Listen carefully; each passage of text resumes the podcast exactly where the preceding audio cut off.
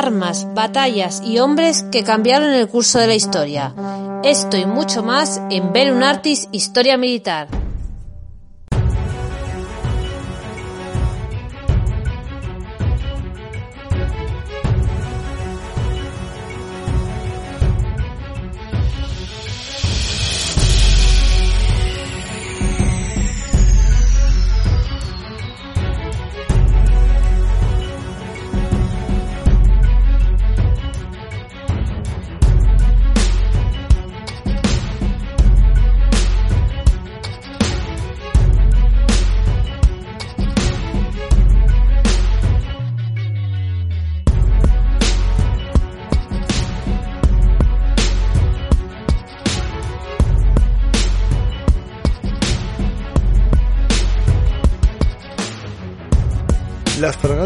Clase Bonifaz han comenzado su construcción y en unos años serán las unidades más avanzadas de la Armada. En este programa hacemos un repaso de sus características, sus equipos principales y un análisis de las fragatas similares actualmente en construcción por otras armadas.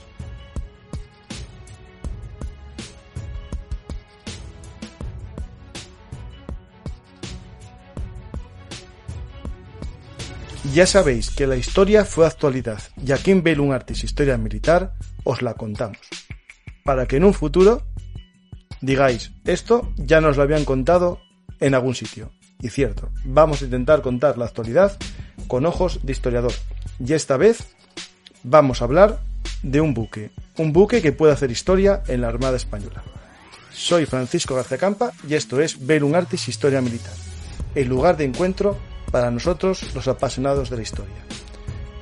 Hoy vamos a hablar de un buque moderno de altas mm, prestaciones tecnológicas, pero que tiene el nombre de un marinero con mucha historia, Bonifaz. Soy Francisco, el creador de esta plataforma de historia y divulgación histórica. Si os gusta este programa, darle a me gusta, dejar un comentario y también suscribiros, dar a la campanita para que os lleguen todas las notificaciones y avisos correspondientes. Si queréis también nos podéis apoyar en el sistema de patreon.com barra Belungartis, hacernos un donativo para tomar un café en PayPal con el usuario Belungartis o también si queréis suscribiros en YouTube y en iVoox a los sistemas de escucha anticipada y otras ventajas que tienen los miembros en estas dos plataformas. Sin más eh, dilación, comenzamos la navegación, vamos a salir del puerto o mejor dicho, casi vamos a entrar en puerto para ver el dique seco donde se están construyendo las fragatas F-110. Para ello contamos con la ayuda de un viejo amigo mm, de Verun Artis, un tocayo, que se llama Paco, el creador de Blog Naval. Hola Paco, ¿qué tal? Hola, buenas tardes, noches, ¿qué tal? Gracias por una nueva invitación a tu casa. Pues la casa de todos los amantes de la historia, y como yo sé que eres amante de la historia además también de la actualidad de la tecnología, ¿no? Pero en ti eh, también la parte de la historia, ¿no? El amor a la historia naval, de lo que hicimos juntos, un programa de los ausentes en el 98. Sí. Muy interesante para que la gente que quiera saber también de historia, ¿no? Que se vaya a ese, ese año horribilis, ¿no? Ese año, eh, horribilis español, pero que también fue una muestra un poco de los avances tecnológicos españoles, que por desgracia, una cosa era el diseño, el I más D, que se nos daba bien, pero otra era la, economía que permitiese la creación de una flota, ¿no? Eso, al final hay cosas que, que, están ahí todavía, ¿no?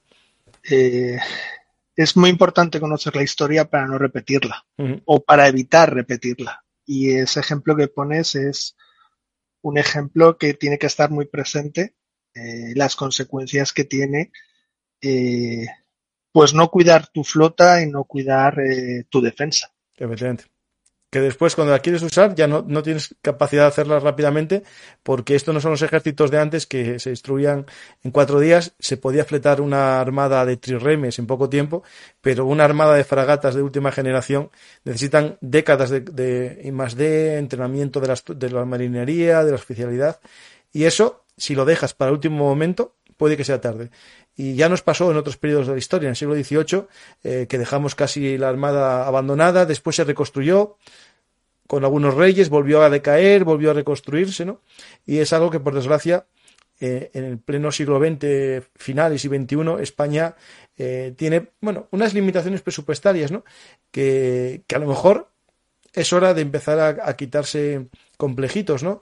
Y, pensar que el mundo no es un mundo, bueno, voy a decir de unicornios y ositos, ositos eh, amorosos, y en la vida hay gente mala que hay que enfrentarse a ella, ¿no?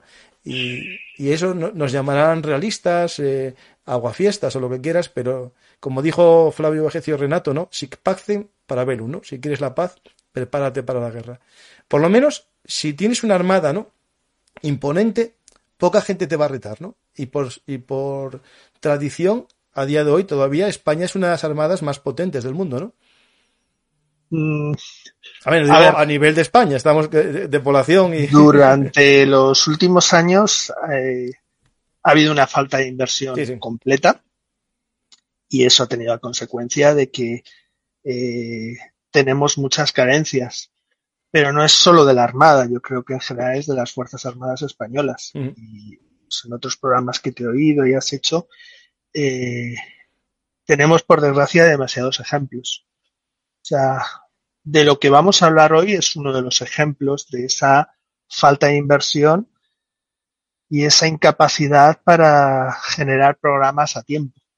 Eh, no sé si quieres que empecemos ya a hablar de las F-110. Sí, sí, no, espera, antes de eso vamos a hacerte un poco de publicidad, ¿no? Porque aquí, eh, como dijeron otro día, hay que ser agradecido, ¿no? Si vienes aquí a contar una historia, pues vamos a contar también que tienes varios libros y un, y un proyecto que es el Blog Naval, eh, que está en Twitter y es una página web, se llama Blog Naval, en el que haces artículos muy pormenorizados de la Armada Española, pero también de otros buques, y es un, un proyecto digno de que los amantes de, del mar, ¿no? O de la mar lo visiten, pero también la gente como yo, que somos un poco marineros de, agua dulce, nos adentramos de vez en cuando para aprender y ponernos un poco eh, al día, ¿no? Al día de, esas informaciones navales. También tienes un perfil en Twitter muy interesante que es blog eh, barra baja naval, en el que vas publicando cosas, también de la guerra de Ucrania, alguna publicación que trata el tema naval, que sería, hicimos un programa, el primer programa que hicimos juntos, sobre misiles navales, muy interesante. No, fue el segundo. ¿Segundo? El primero que hicimos fue el de la guerra 98. Ah, vale, vale, sí, sí. Y el segundo fue de, de los misiles antibuque pocos días después de, del hundimiento del, del Moscú, del famoso hundimiento del Moscú, que ya han pasado meses. Eh, creo que han pasado por lo menos cinco o seis meses del, del hundimiento del, del crucero ruso. Iba a decir crucero soviético, pero crucero ruso. No, no, era ruso en su momento. O sea, en su nacimiento fue soviético y luego pasó a la armada a la armada rusa. Lo hicimos el 28 de abril. Pues sí, pues casi pues seis meses. Sí, sí, sí. Ya llovió. sí, sí. Según muchos no estaba hundido, pero sí que está.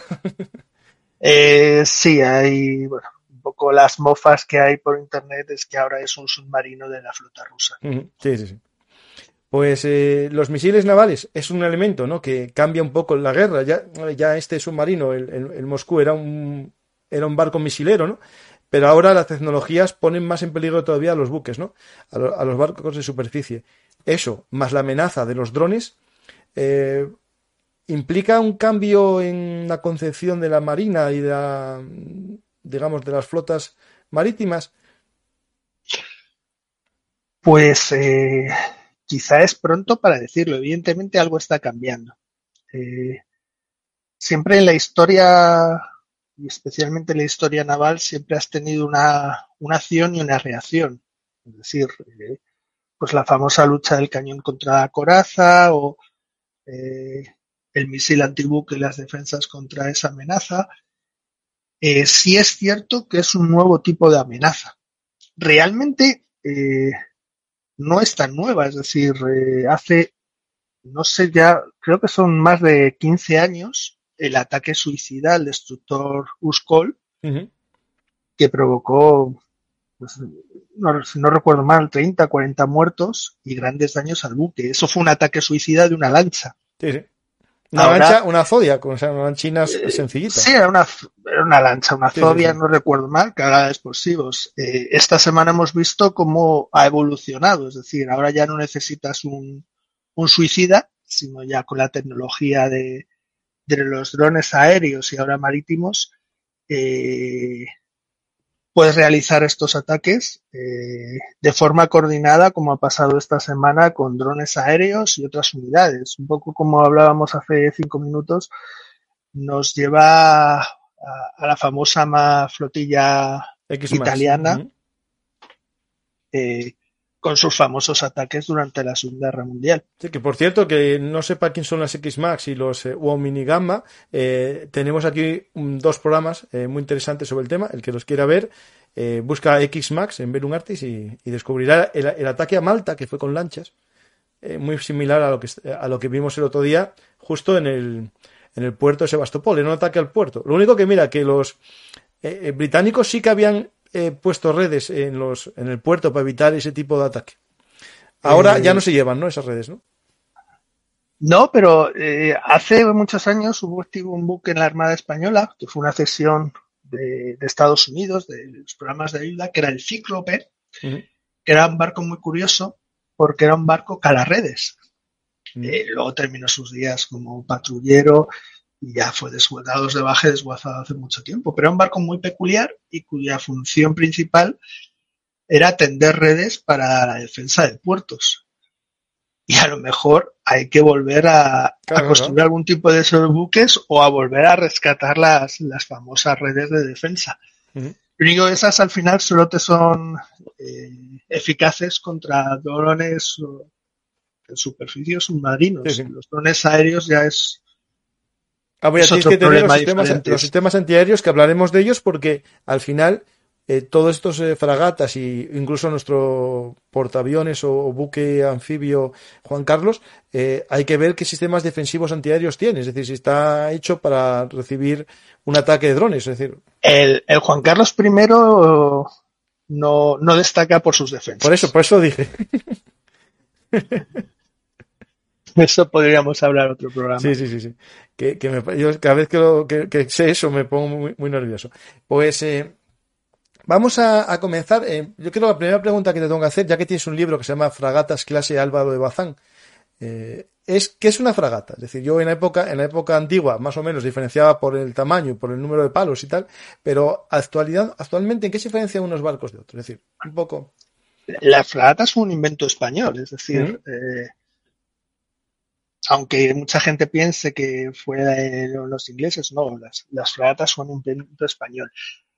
Realmente, ahora las diferencias entre una fragata y un destructor son no son fáciles. Eh, no hay una definición que es una fragata o que es un destructor. Eh, por ejemplo, en España, eh, todo buque de escolta es una fragata. Porque llamarlo destructor aunque nosotros fuimos los, creadores del primer destructor. Villamil, Villamil, o sea, un asturiano. Ya, llamarlo destructor, eh, entonces, eh, pues por ejemplo, las fragatas clase Álvaro de Bazán, las F-100, en España son fragatas y en otros países buques similares son destructores. Es decir, las tres clase Hobart construidas para Australia, que son muy, muy similares a la última F-100, a la Cristóbal Colón, en Australia son clasificadas como destructores. El numeral es eh, DDG, que es destructor lanzamisiles. Eh, por ejemplo, la Armada inglesa, la Royal Navy, eh, durante muchos años, durante las últimas décadas, ha clasificado fragatas como buques principalmente antisubmarinos y destructores como buques principalmente de defensa aérea ejemplo, los, eh, Type 42, los famosos Sheffield, eran destructores. Y la siguiente generación de fragatas, las eh, Type 22, que eran principalmente antisubmarinas, eran buques mucho más grandes que los Sheffield. Entonces, eh, no hay una distinción muy clara de fragata destructora ahora mismo pues muchas veces, si hablamos de la Armada Española, yo creo que es más eh, de denominación menos agresiva. Fragata suena mucho más eh, light, más amigable que destructor. En Estados Unidos eh, sí lo tienen un poco claro, destructores como un buque escolta de primera línea y fragata es como de segunda línea. Y luego otros países, pues depende un poco de sus ideas o tradiciones. Pero no hay una definición clara. Al final una fragata es un, buque de escolta. Perfecto. Y claro, es un buque de escolta eh, que escolta a alguien, ¿no? Eh, supuestamente, es decir, no, o, está pensado para operar en solitario o siempre su misión sería en, manada. Depende de la misión, es decir, por ejemplo, eh, las F-110 es un lo que se suele llamar un escolta polivalente, es decir, que tiene capacidades antiaéreas, antisubmarinas y de, hacer frente a o de atacar objetivos en tierra. Es, decir, es multipropósito. Por ejemplo, la clase anterior, las fragatas Álvaro de Bazán, eran unas fragatas más orientadas a defensa antiaérea. Entonces, eh, normalmente estos buques van a escoltar a otros buques, por ejemplo, Juan Carlos I o a buques mercantes, o, pero no hay nada que impida que, actúen en solitario. Lo único, normalmente siempre vas a estar integrado en una agrupación naval de la OTAN o, de la Armada Española con una misión asignada, pues, proteger otros buques. Eh. En el caso de las F-110, que es un buque cuyas mayores prestaciones eh, son antisubmarinas o en el proyecto las mayores prestaciones antisubmarinas, pues estará muy enfocado en, proteger a otros barcos de otros submarinos o en cazar submarinos enemigos.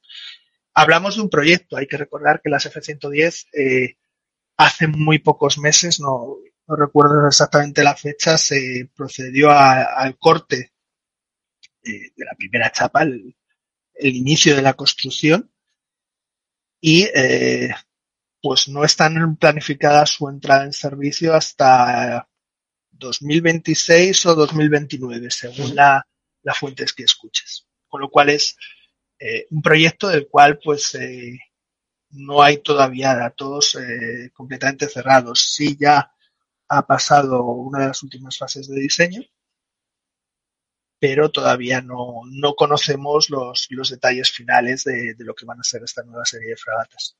Ah, estas eh, fragatas eh, surgen como, en primero, como sustitución de la Santa María, ¿no? Que están más, anticuadas ya, que son las que, digamos, van a desaparecer ya y las otras quedarían las 100 y las 110 irían, eh, o sea, tendrían una vida compartida. El, origen del proyecto F-110 del actual proyecto F-110, porque anteriormente hubo otro proyecto F-110, pero ese no, no llegó a nada. Fue un, comentario en, el, en, una versión del plan Altamar. Pero las actuales F-110 podemos encontrar el origen en, el 2009 en un documento publicado por el AGEMA, donde se definían las eh, líneas generales para definición del futuro buque F-110, que era el proyecto de reemplazo de las seis fragatas clase Santa María. Entonces, aquí se hablaba un poco de que el reemplazo había que juntarlo en 2020, con lo cual eh, habría que iniciar el programa en el 2012 y eh, pues que la primera unidad estuviera votada en, el 2018. ¿Por qué estas fechas? Eh, la Santa María, la F81, que fue la primera de la serie 80, entró en servicio en diciembre de 1986. Es decir, está a punto de cumplir 36 años. Está amortizada la inversión, sí. Eh, hace unos años se consideraba que la vida de, un buque de tamaño medio, como una fregata, un destructor, estaba alrededor de los 30 años. Últimamente sí se están extendiendo la vida de estos barcos. Por ejemplo, los, los americanos, el, primero, eh, ya ha pasado de 30 años y sigue en servicio. Los cruceros clase Ticonderoga los primeros han pasado ya de 30 años, menos los cinco que dieron de baja hace mucho tiempo, no tenían lanzadores verticales, y ahora es cuando los empiezan a dar de baja, eh, habiendo superado ampliamente los 30 años. Eh, el problema de la Santa María es que es un barco que las cuatro primeras sí se las hizo una modernización hace 8 o 10 años, pero una modernización de chapa y pintura. Es decir, eh, prácticamente no se tocó ningún sistema o se tocó de una forma muy limitada. Las dos últimas, que eran más modernas, entraron en servicio en 1994, ni siquiera se les ha tocado, se les ha hecho una modernización. Con lo cual estamos hablando de, fragatas ya eh, muy, muy desfasadas. Claro, porque una cosa es mantener el, casco, pero si modernizas toda la electrónica, cambias los sistemas de armas, eh, bueno, lo importante es eso. Al final no es tan importante el casco, ¿no? A ver, el casco es, importante. a, ver, sí, pero por ejemplo eh, en los, carros de combate se hace bastante esas modernizaciones. Es decir, eh, buques dotados con, turbinas de gas o con motores diésel probablemente tienen una vida más amplia que los eh, buques dotados en el sistema de propulsión de calderas de vapor porque son sistemas que es más fácil reparar, mantener y, aguantan mejor los años que, las antiguas calderas de vapor. Eh, el problema es ese, que en electrónica eh, la Santa María llevan prácticamente los mismos sistemas que cuando entraron en servicio, exceptuando los sistemas antisubmarinos, que ya no llevan. Es decir, eh, cuando entraron en servicio estas fragatas tenían un sonar de casco de media frecuencia limitado, pero tenían un sonar, lo que se llama una cola, un sonar remolcado pasivo, es decir, es un tubo lleno de hidrófonos que remolcas lejos del barco. De una forma muy alto nivel explicada. Eh, era un sensor en su momento de lo mejor que había, pero para detectar submarinos nucleares en medio del Atlántico, que era la amenaza que había cuando se diseñaron las, la Santa María, que realmente es, es un diseño americano, las Oliver Hazard Perry. Las Santa María fueron construidas bajo licencia en España. Esos sensores, cuando desapareció la amenaza submarina soviética y, la amenaza submarina fue más hacia la costa, esos sensores ya no tenían sentido. No, cerca de la costa hay mucho ruido marino, mucho ruido mm, de otras fuentes, y esos sensores eh, pasivos, esos micrófonos, eh, pierden mucha de su efectividad, con lo cual eran equipos caros de mantener, y a las cuatro primeras se retiraron. En las dos últimas eh, parece que ser que siguen embarcados, pero ya sin ningún tipo de servicio. Entonces, son fragatas que tienen unas capacidades ya muy, muy limitadas, porque tienen, como hemos dicho, la primera de ellas 36 años y no se ha invertido en ellas. Volvemos un poco a lo que hablábamos antes, la, falta de inversión. Entonces, eh, el origen de la F-110, la clase Bonifaz, es reemplazar a Santa María eh, como hemos dicho, en el 2009 empieza el proceso de definición. Eh, el problema... Un apunte histórico, Bonifaz es el, capitán general de Castilla, ¿no? En la época de, creo que de, la toma de Sevilla, me parece. Sí, eh, por suerte tenemos una historia naval que nos permite asignar nombres de muy grandes marinos a todos los barcos que quisiéramos construir. Yo siempre lo digo, es decir, si tuviéramos los 300, 400 barcos que tiene la US Navy, nos seguirían sobrando nombres de, marinos históricos que han servido a la Armada Española durante su historia, porque tenemos una fuente inagotable. Entonces. Hay que conocer y sentirnos orgullosos de, nuestra historia, de nuestra historia naval en particular. Eh, ¿Qué ocurrió en, cuando empezó ese documento? Pues la gran crisis de, del 2008. Es decir, cuando los presupuestos de defensa eh, cayeron en picados, con lo cual este proyecto pues quedó un poco en, el cajón. Eh, se hablaba de un buque intermedio entre la F-100 y los los patrulleros de buques de acción marítima, pero no fue hasta el 2015 en el que el proyecto volvió un poco a, revivir, se empezaron a desarrollar, se firmaron 11 programas de I+D para el desarrollo de eh, todos los elementos del buque. Y hubo que esperar hasta marzo del 2019 para que el Consejo de Ministros eh, aprobara la construcción de las fragatas. Eh, los planes iniciales eran eh, que se empezara a construir eh, durante el 2022, que eso se está cumpliendo, que durante septiembre y octubre del 2023 se ponga, se haga la ceremonia de puesta en quilla, lo único que ahora ya con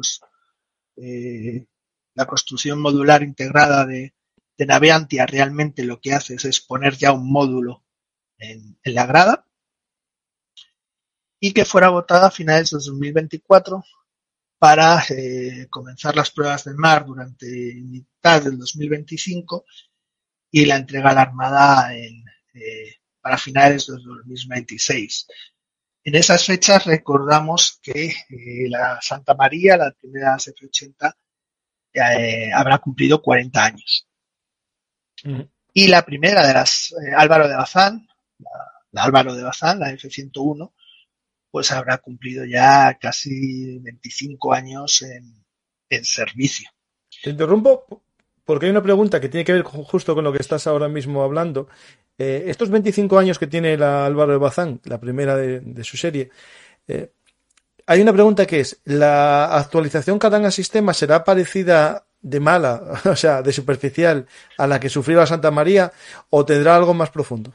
Pues mira, eh, Sí se sabe que ya la Armada lleva tiempo haciendo un proyecto de modernización de la Álvaro de Bazán. Eh, hace tres o cuatro días salió una noticia en un periódico gallego de que hablaba de un presupuesto de dos mil millones para la modernización de las cinco fragatas. Eso serían los 400 millones por fragata, que es un presupuesto muy, muy alto.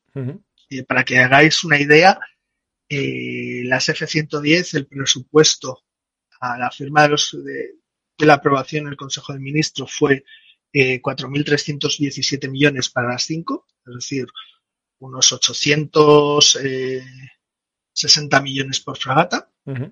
Y aquí se estaba hablando de un presupuesto de 400 millones por fragata. Para, ayer, para actualizarla, para actualizarla. Para actualizarlas. Ayer antes de ayer salió otra noticia que hablaba más bien de mil millones por fragata y los 1.100 millones y los 900 millones para lo que es el ciclo de vida de las fragatas, es decir, el mantenimiento periódico. Pero todavía no hay nada claro y no hay nada publicado de lo que se piensa hacer. Lo que sí se ha comentado muchas veces es eh, usar sistemas que usen las F-110. Por ejemplo, todos los sistemas de guerra electrónica que estás desarrollando para las F-110, eh, utilizarlos en las F-100 lo cual me parece eh, muy lógico. No, es una, lógico aplastante. Primero por, logística y segundo por costes. ¿eh? Eh, realmente las F-110 hay dos series.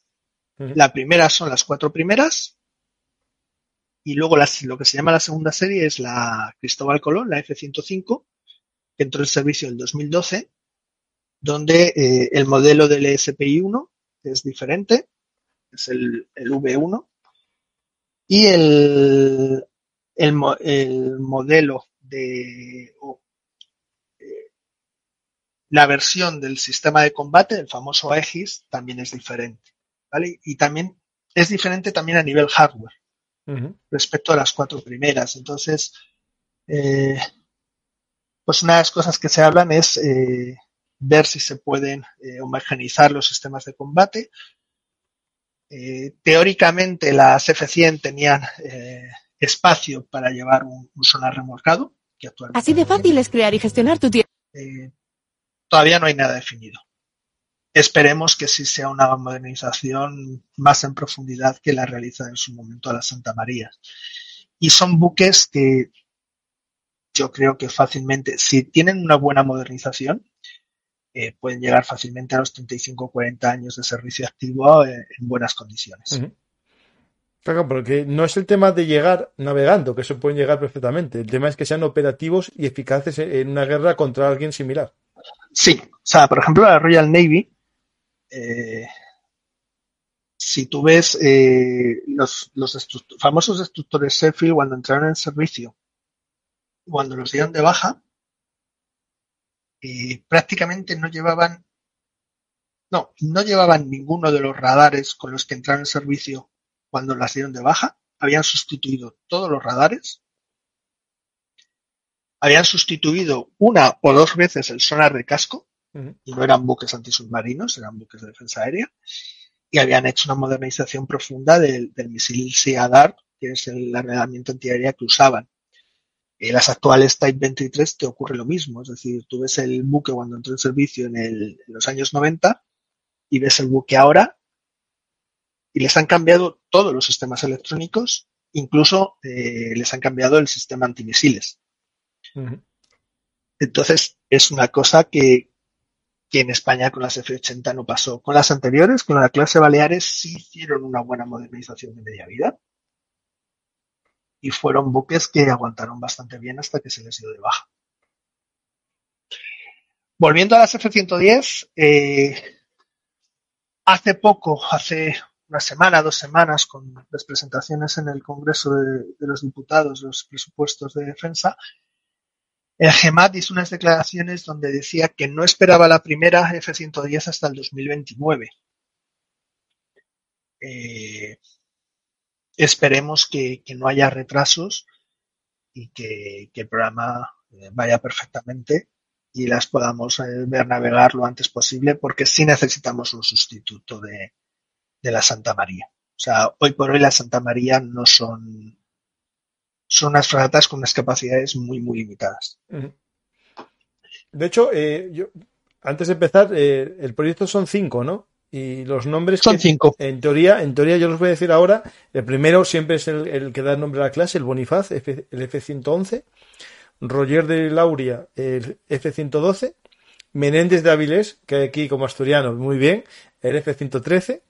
Luis de Córdoba, el F-114, que es el del doble convoy, el de la captura del doble convoy, y Barceló, el corsario también muy potente, junto con Méndez Avilés, el F-115. Doy un aprobado a, los nombres desde el punto de vista de Belungartis.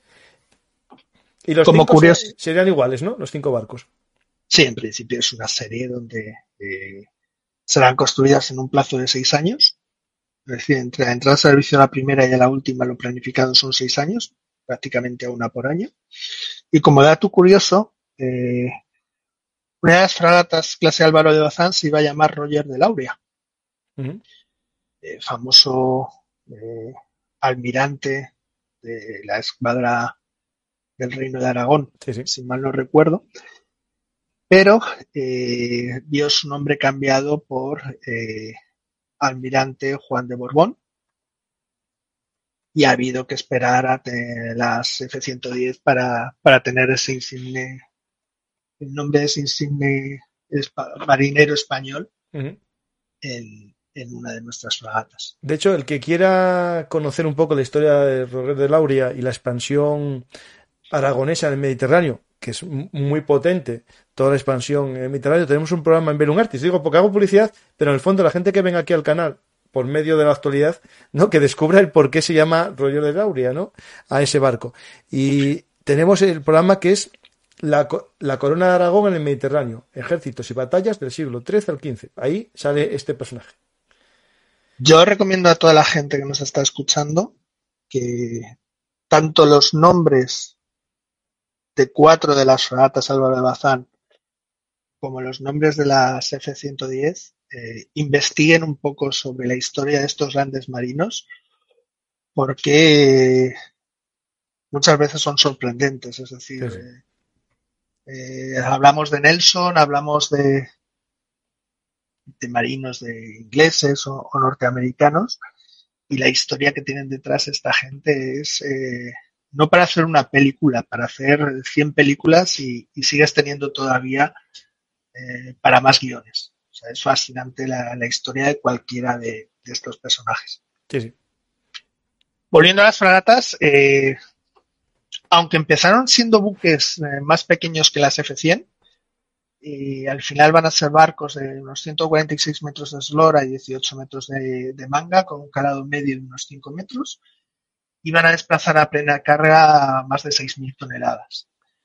Eh, un poco siguiendo la línea de las F-100, el, las formas del casco y las superestructuras eh, están diseñadas para reducir la, firma radar. Eh, con lo cual, un poco, eh, si ves las maquetas o ves alguna foto, son buques que son como muy anodinos en el sentido de que todo está tapado, o sea, es una forma donde no ves prácticamente nada. Sí, sí, las antiguas ventanas que tienen todos los barcos no tienen ninguna, tienen unas parrillas que son como unas tapas, ¿no? Y... Claro, todo, por ejemplo, embarcaciones auxiliares, los eh, lanzamisiles antibuque, todo lo que puedes ocultar lo ocultas para reducir tu, firma radar. Sí, sí, los típicos salvavidas también, ¿no se ven? Todo. Contra menos firma radar tengas, más difícil y más te, o sea, y más te tienes que acercar para detectar al buque. Eh, lo que más destaca es eh, el llamado mástil integrado, eh, que es un mástil donde van integrados prácticamente todos los sistemas electrónicos del buque. en las F-100 sí tenías una especie de estructura o mástil justo detrás del puente, que es donde iban las cuatro antenas del radar SPY-1. En este mástil lo que vas a tener integrado es eh, el radar de búsqueda aéreo, el SPI 7, eh, el radar de búsqueda de superficie, el, Prisma, que luego lo veremos, y eh, todos los equipos de, guerra electrónica. fuera de este mástil, lo único que habrá es el segundo iluminador SPG-62 que está situado en la proa eh, perdón, en la popa, eh, justo encima del, hangar. En la popa tendrá una cubierta de vuelo para un helicóptero, en principio eh, MH-60R, teóricamente es el que empezarán a, operar y luego operarán con el NH-90, la versión de antisubmarina. ¿Los fragatas Santa María no tienen dos? Las fragatas Santa María de Santa María tienen dos hangares, lo único que prácticamente durante toda su vida operativa solamente han usado un helicóptero. En el caso de las F-110, eh, van a tener un hangar y justo al lado del hangar una zona multiusos, donde eh, pues puedes manejar eh, lanchas semirrígidas, puedes manejar contenedores estándar, lo que son drones, aéreos, submarinos, todo tipo de drones. Y en alguna publicación pone que se puede eh, almacenar un, segundo helicóptero. Pero eh, si te fijas en los dibujos de la cubierta de vuelo, solamente hay eh, un RAS, y ahora explico lo que es el RAS, para uno de los hangares. el RAS es como una guía que hay en la cubierta de vuelo, que también lo puedes encontrar en la Santa María y lo encuentras en, las Álvaro de Bazán, que es una ayuda para aterrizaje del helicóptero. Es decir, eh, aterrizar en una fragata eh, cuando el mar está plano es complicado, porque es un sitio muy pequeño. Aterrizar un helicóptero en una fragata cuando el mar está picado eh, es divertido. Sí, Tú puedes ver algunos vídeos. Entonces, por eso se desarrolló el sistema RAS, que es un sistema que tiene una doble función. Eh, el helicóptero, cuando está encima de la fragata, suelta como un cable. Eso lo enganchas como una especie de torno. Y lo que hace ese torno es tirar del helicóptero una forma controlada hasta que lo aterriza en la cubierta. Ah. Una vez aterrizado en la cubierta, la, la, otra parte del sistema RAS lo que hace es, eh, como una especie de carrito, aprovechando que ya está enganchado el helicóptero, lo introduce en el hangar. Con lo cual es un sistema que no es barato, es un sistema eh, relativamente complicado, pero es un sistema que te añade seguridad a, la difícil tarea de operar en, de aterrizar en un, en un barco, en el momento de, la toma en el, en el barco. ¿Cómo se escribe? R-A-S-T. Eh, ahora mismo no me acuerdo qué significa. no, no, no, es, para buscar alguna foto. Ahí se encuentra una foto que se vea bien. Luego la propulsión es eh, un sistema eh, Codelag, es decir, en inglés es, eh, bueno, hacemos la traducción al castellano, es combinado diésel eléctrico y gas. Eh, luego cuando comparemos con otras fragatas veremos que todas las fragatas modernas, especialmente las de esta generación donde el combate antisubmarino eh, prima, todas llevan el mismo sistema de propulsión. por ejemplo, las Álvaro de Bazán lo que tenía era un sistema combinado diésel, bueno, combinado gas o diésel. tú tienes en las Álvaro de Bazán dos turbinas de gas que hace, hacen girar las hélices, los ejes, y esas turbinas se emplean para cuando quieres que el barco vaya a alta velocidad. Eh, cuando quieres una velocidad económica, lo que haces es utilizar los, motores diésel. En la propulsión de las F-110 es eh, ligeramente diferente y más complicado. Lo único sí tiene bastantes ventajas. Aquí lo que tienes es una única turbina de gas del mismo modelo, la LM2500, y dos motores eléctricos. Entonces, eh, lo que haces es por un engranaje reductor conectas la turbina de gas y los motores eléctricos. Cuando quieres la máxima potencia, lo que haces es utilizas los motores eléctricos y también utilizas la, turbina de gas. Para producir electricidad para esos motores eléctricos y para el resto del barco, lo que tienes son eh, cuatro generadores diésel. Esto te da mucha flexibilidad. Es un sistema más complicado eh, que la Salvador de Bazán, pero es un sistema que cuando solamente utilizas los generadores diésel y los motores eléctricos es bastante silencioso y es un sistema que te permite tener eh, muy buena autonomía, es decir, eh, pues a lo mejor con dos generadores diésel eh, puedes generar la electricidad que necesita el buque y desplazarlo a 14-15 nudos, con lo cual obtienes autonomías más amplias que si emplearas, por ejemplo, turbinas de gas, solo turbina de gas, que es la planta propulsora de las F-80 Santa María. Un sistema parecido tienen los, los VAN, que es de acción marítima. En este ahí, caso son preguntaba, motores. Eh, después, eh, cuando acabes este de los motores, explica lo que es un van, un poco la diferencia. El van es un patrullero. Vale. ¿Vale? Eh, en el caso de los van tienen dos motores diésel y dos motores eléctricos. si habéis oído las novelas de, de Fede. Sí, es un van el de sí. Es, es un van y son buques que resultan muy económicos cuando estás patrullando. En el caso de las F-110, esta planta propulsora resultará económica cuando vas a bajas velocidades y muy sigilosa. Y eso para un buque cuyo fin principal o su rol principal es antisubmarino es muy, muy importante. Y todas las nuevas fragatas que se están construyendo ahora tienen este tipo de propulsión. Hay dos variantes. Una es, eh, como en el caso de las Bonifaz, que puedes usar el 10, eh, la turbina de gas junto a los motores eléctricos a la vez. Y la otra versión es que o usas turbinas de gas o usas motores eléctricos. ¿Vale?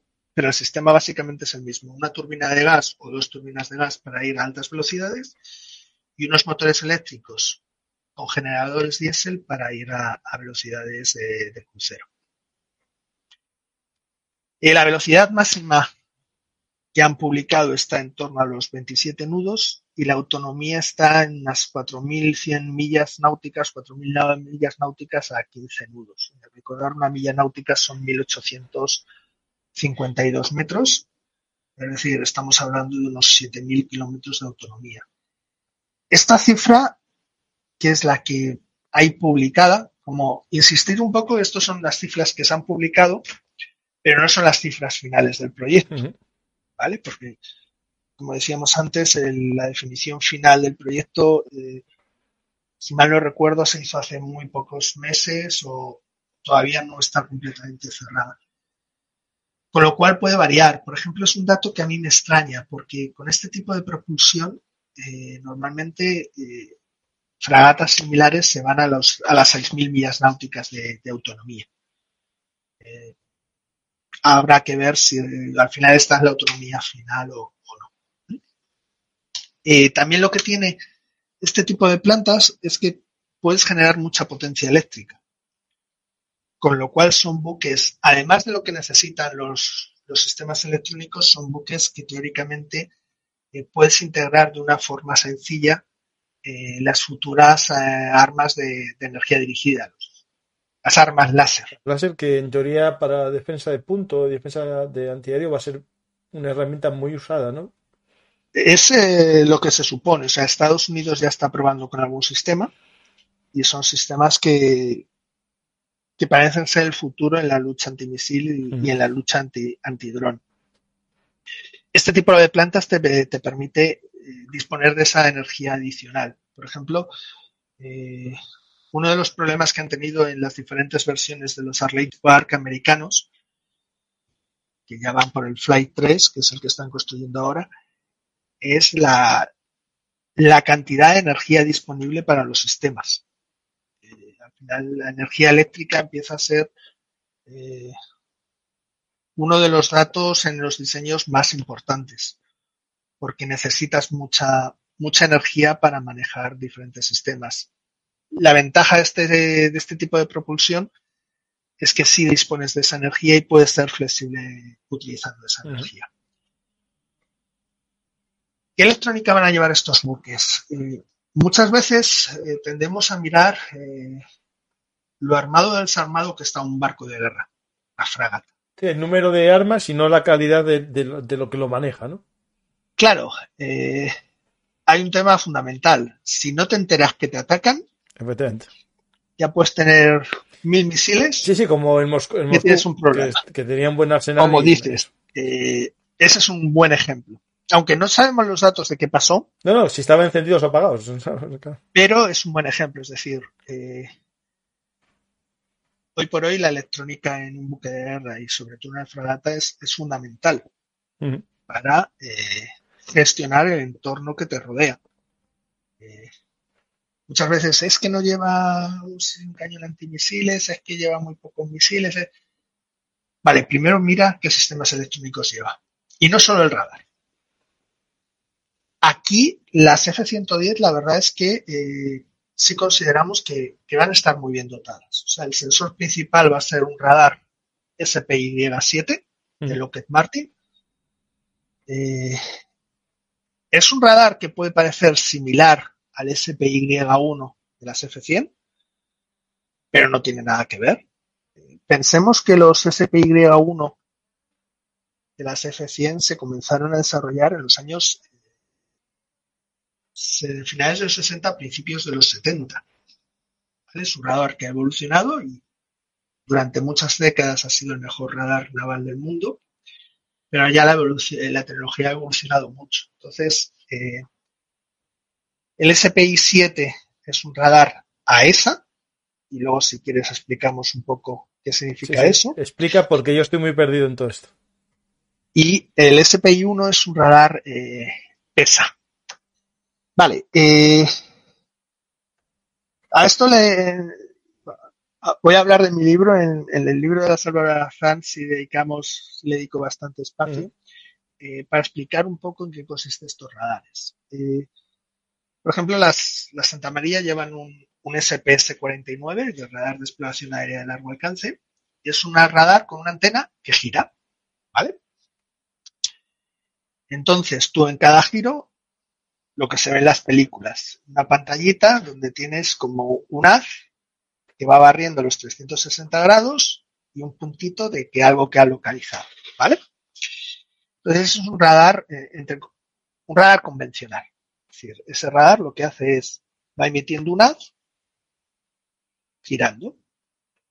Eh, normalmente eh, la antena hace un giro cada X segundos, por ejemplo. Normalmente radares de medio largo alcance son 10-20 revoluciones por segundo. Es decir, eh, el radar te está mirando a ti, sigue girando y tarda como unos 3 segundos en volverte a mirar a ti. ¿Vale? Claro, ¿cuál es el problema de esos radares? Y por ejemplo, los, los ingleses en Malvinas lo sufrieron mucho. Es que tú durante tres segundos no tienes nueva información del objetivo. Eh, si estamos hablando de un avión que va, o de un misil que va a mil kilómetros por hora, estás hablando que en tres segundos, no recuerdo ahora las cifras, las comentamos cuando hicimos el programa de, Sí, sí, sí, sí, sí, está explicado. El que lo quiera ver en el de los misiles navales, viene todo explicado muy bien. Puede recorrer 600, 800 metros. Si te estás haciendo, estás haciendo frente a un misil supersónico, te puede haber recorrido kilómetro, dos kilómetros fácilmente. ¿Vale? Con lo cual no tienes suficiente información para encontrar una solución de tiro. ¿Qué es lo que se desarrolló? Los, los fases de array o los... Eh, realmente la traducción en español es complicado. Los... Eh, eh, no acuerdo la traducción exacta, normalmente utilizamos el término inglés. Eh, realmente lo que es es una antena fija que lo que hace es tener como muchos emisores. Un radar, como el comentábamos antes, solo tiene un emisor. Estas antenas fijas tienen muchos emisores. Y lo que consigues con la electrónica con muchas leyes físicas es con esos electrónicos, con esos emisores, crear como una señal única. ¿Cuál es la ventaja? Que tú esa señal la puedes manejar electrónicamente como quieras. Y la puedes apuntar donde quieras en el espacio.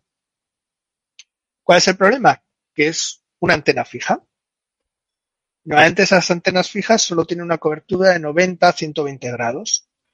Por eso lo que haces es instalar cuatro antenas, ah, que son las cuatro famosas antenas de las F100, que eso te da cobertura 360 grados. Lo que consigues es que tú no tienes que esperar a que dé una vuelta a la antena, no tienes que esperar tres segundos para volver a lanzar un haz al blanco, sino que tú puedes lanzar un haz al blanco y en cuestión de milisegundos volver a lanzar un haz al blanco. O puedes, imagínate que tú tienes la antena que te está cubriendo 90 grados, eh, puedes lanzar un haz a la izquierda y el siguiente haz, que es, como decimos, milisegundos, lo puedes lanzar a la derecha, o arriba o abajo, con lo cual te da una flexibilidad enorme en generar esos haces donde según el sistema informático que tengas, y ahí es en parte donde entra el famoso EGIS, eh, eres muy ágil buscando. O eres muy ágil siguiendo un objetivo o siguiendo varios. Esos son lo que llaman los radares PESA. Eh, Passive Electronic eh, Scan Array, creo que ese es el nombre en inglés. Son lo que llaman pasivos. Y es, tú lo que tienes es un emisor que genera onda y se la mandas a todos los elementos de esas antenas.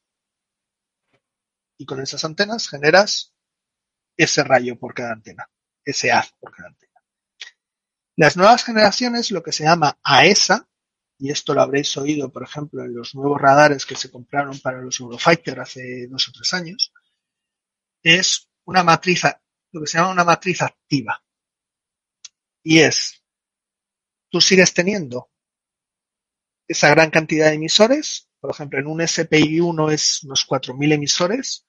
No sé las cifras del SPI 7, que es el de las eh, Bonifaz, porque todavía no es público y depende del tamaño de la antena.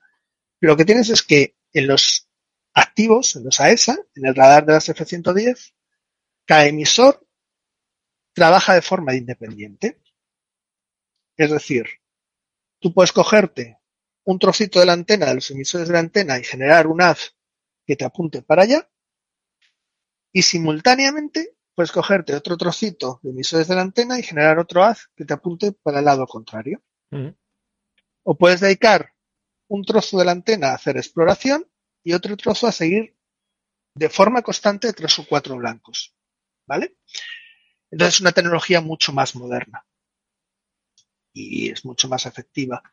¿Y eso todo eh, eh, lo gestiona la Aegis? Eso todo lo gestiona el Aegis y los ordenadores de los radares. ¿Vale? Eh, los SPI 7 están hechos, por supuesto, en estado sólido, perdón, en estado sólido, con una tecnología que se llama módulos GAN, G-A-N, de nitruro de galio. es una tecnología muy moderna porque uno de los problemas que tenían al inicio los radares AESA es que tenían muy, muy poca potencia de emisión. Es decir, esos elementos pequeños generaban muy poca potencia de emisión. Por ejemplo, una EGIS es una cifra absolutamente secreta, pero, perdón, un SPI1 es una cifra secreta, pero se habla de que pueda generar picos de hasta 6 megavatios. Es decir, eh, puede freír cualquier cosa que esté cerca. Te lo iba a decir yo, pero dije, a ver si me meto mucho la pata, pero tenía pinta de eso. O sea que sí. Tiene una potencia enorme. Eh, es un radar que mm, es muy, muy difícil interferir, pero por potencia. Con los radares AESA iniciales, por ejemplo, el, el APAR de las fragatas holandesas y alemanas, que fue el radar inicialmente elegido para SF-100, pero luego se eligió el SPI americano, eh, tenían un alcance la más limitado, porque no eras capaz de generar tanta potencia como podía generar un, radar pasivo, un, PESA. Con estas tecnologías eso eh, ya no hay esa diferencia, con lo cual puedes generar eh, grandes picos muy altos de potencia en este tipo de radares. Eh, ¿Es mejor o peor que los SPI-1 de la Álvaro de Bazán? Pues esa pregunta es difícil de, responder. Como decíamos antes, son radares cuyo diseño se, está separado por 40 años. Hay una pregunta aquí que, no, es una pregunta, es una observación. Que lo malo de, estos sistemas es que te convierten en un árbol de Navidad a la hora de que te detesten. Eh, a ver, el tema de la guerra electrónica es fascinante y ultra secreto. ¿Vale? Evidentemente, eh, si eres un árbol de Navidad, o más que un árbol de Navidad, te pueden detectar desde más lejos. Pero van a decir que por allí, en esa demora, mm. hay una X. Pero no vas a saber de forma muy clara la distancia y por supuesto no vas a saber la posición. Por ahí, evidentemente, ya te dicen algo. Si tú vas en un avión y por ahí detectas una X, bueno, una X, un SPY1, que es el, radar, eh, normalmente te vas a dar la vuelta y te vas a ir. Claro, eso a no ser que te hayan dicho, mira, tienes que atacarlo, suerte. Claro, porque aquí estamos hablando que, si tú detectas el X, lo más seguro que la X ya te detectó a ti antes. Eh, normalmente, eh, si tienes un, buen equipo de guerra electrónica, eh, vas a detectar tú antes la emisión del radar, antes que el radar te detecte a ti. Ah, bueno, si es un AWACS o algo así, vale, no sé si. No, no, equipos de guerra electrónica son los llamados ESM, Electronic Support Measures, son equipos que están escuchando las señales que hay entonces, eh, si es un buen equipo, normalmente vas a saber que por ahí en esa demora hay un radar antes de que ese radar te pueda detectar. Normalmente. Ahí ya juegan muchas cosas y esta es información muy secreta. Interferir uno de estos radares, tanto sea el SPI-1 como el SPI-7, no parece fácil pero yo no, no soy tan experto en radares y sobre todo es información muy, muy clasificada. ¿Vale? Pero sí es, eh, es de los mejores radares de, última generación. Luego hay un radar eh, desarrollado por Indra que es un, Prisma X en banda X. También este es un radar AESA que está destinado a lo que es exploración de superficie y exploración de, objetivos aéreos volando a, baja cota. Y por último tienes dos, eh, dos radares iluminadores SPG-62 que son muy parecidas a los que embarca las, eh, Álvaro de Bazán, que es para el iluminado final de los objetivos para misiles eh, semiactivos, pues como el SSM Block 1 o los SM2 eh, de los bloques que actualmente están en servicio en la Armada Española. Todo parece indicar que recibirá un Dorna para el cañón principal y luego eh, todos los equipos de guerra electrónica eh, sean desarrollo de Indra, eh, los denominados Rigeli 110 y Regulus I 110, que mm, basándonos en los equipos actuales de guerra electrónica embarcados por la Álvaro de Bazán, más concretamente por la última, por la Cristóbal Colón, la F-105, eh, pues sí prometen ser sensores eh, punteros. en, España, Indra desarrolla buenos equipos de guerra electrónica y, ha hecho alguna exportación en equipos que son muy, muy importantes. Es decir, la guerra electrónica eh, es de esos campos que muy poca gente habla, es súper secreto, pero eh, sistemas antimisil artilleros como el Phalanx o, su antiguo Meroca, este tipo de sistemas, nunca han derribado un misil. Y con guerra, electrónica han derribado, se han derribado o eh, se ha evitado el impacto de muchos misiles antibuque y con señuelos. Entonces, eh, es muy importante todos estos sistemas de guerra electrónica. Por ejemplo, para mí es una de las grandes carencias de la Armada Española. Eh, siempre decimos, no hay sistemas antimisil. Yo antes que un sistema de antimisil, si solo tengo una cantidad limitada de dinero, eh, prefiero tener muy buenos sistemas de guerra electrónica. Y ahora mismo, barcos con sistemas de contramedidas electrónicas en la Armada Española eh, si mal no recuerdo, hay siete modernos. las dos antiguas Santa María, las, las, dos últimas Santa Marías. Luego va a llevar eh, pues todos los tipos de enlaces de datos para comunicaciones automáticas de, información con otros barcos. Y el sistema de combate va a ser eh, un desarrollo del actual SCOMBA, que es el sistema de combate para buques de la Armada, con módulos eh, de la EGIS, principalmente todos los módulos encargados del manejo de, la defensa antiaérea, es decir, de, la gestión de la guerra antiaérea, son los que va a usar de, las últimas versiones de, la EGIS. Guerra antisubmarina. Eh, pues eh, por primera vez en décadas, yo creo que salvo algún sistema que se embarcó en los Oquendo, eh, la Armada Española, todos los sistemas antisubmarinos, todos los sonares han sido de procedencia americana. Esta vez es de la procedencia es europea, de, Thales, de la compañía de Thales. Y eh, es un sonar de casco de baja frecuencia Blue Master y un sonar remolcado Captas 4. Eh, aquí sin ninguna duda es de lo mejor que hay hoy por hoy en sistemas antisubmarinos. Eh, luego veremos eh, el sonar remolcado, el Captas 4, prácticamente lo van a llevar todas las fragatas contemporáneas que se están construyendo. Hace poco saltó la noticia que la US Navy había elegido este sonar para dotar a las nuevas fragatas Constellation que, están ya construyendo. Es decir, es un, un sistema antisubmarino de, me atrevería a decir, eh, lo mejor que hay hoy por hoy. Y ahora la, pregunta al millón. ¿Por qué tanta importancia se da ahora a los submarinos cuando antes no se dio ninguna? Es decir, eh, ¿qué es? Porque, por ejemplo, Argelia, Argelia y Marruecos están desarrollando bastante ese arma, sobre todo dicen que Marruecos. ¿O es porque apeteció? A ver, eh, en el caso español sí, es decir, Argelia tiene una flota submarina importante, si mal recuerdo son 6-8 kilos eh, de origen ruso.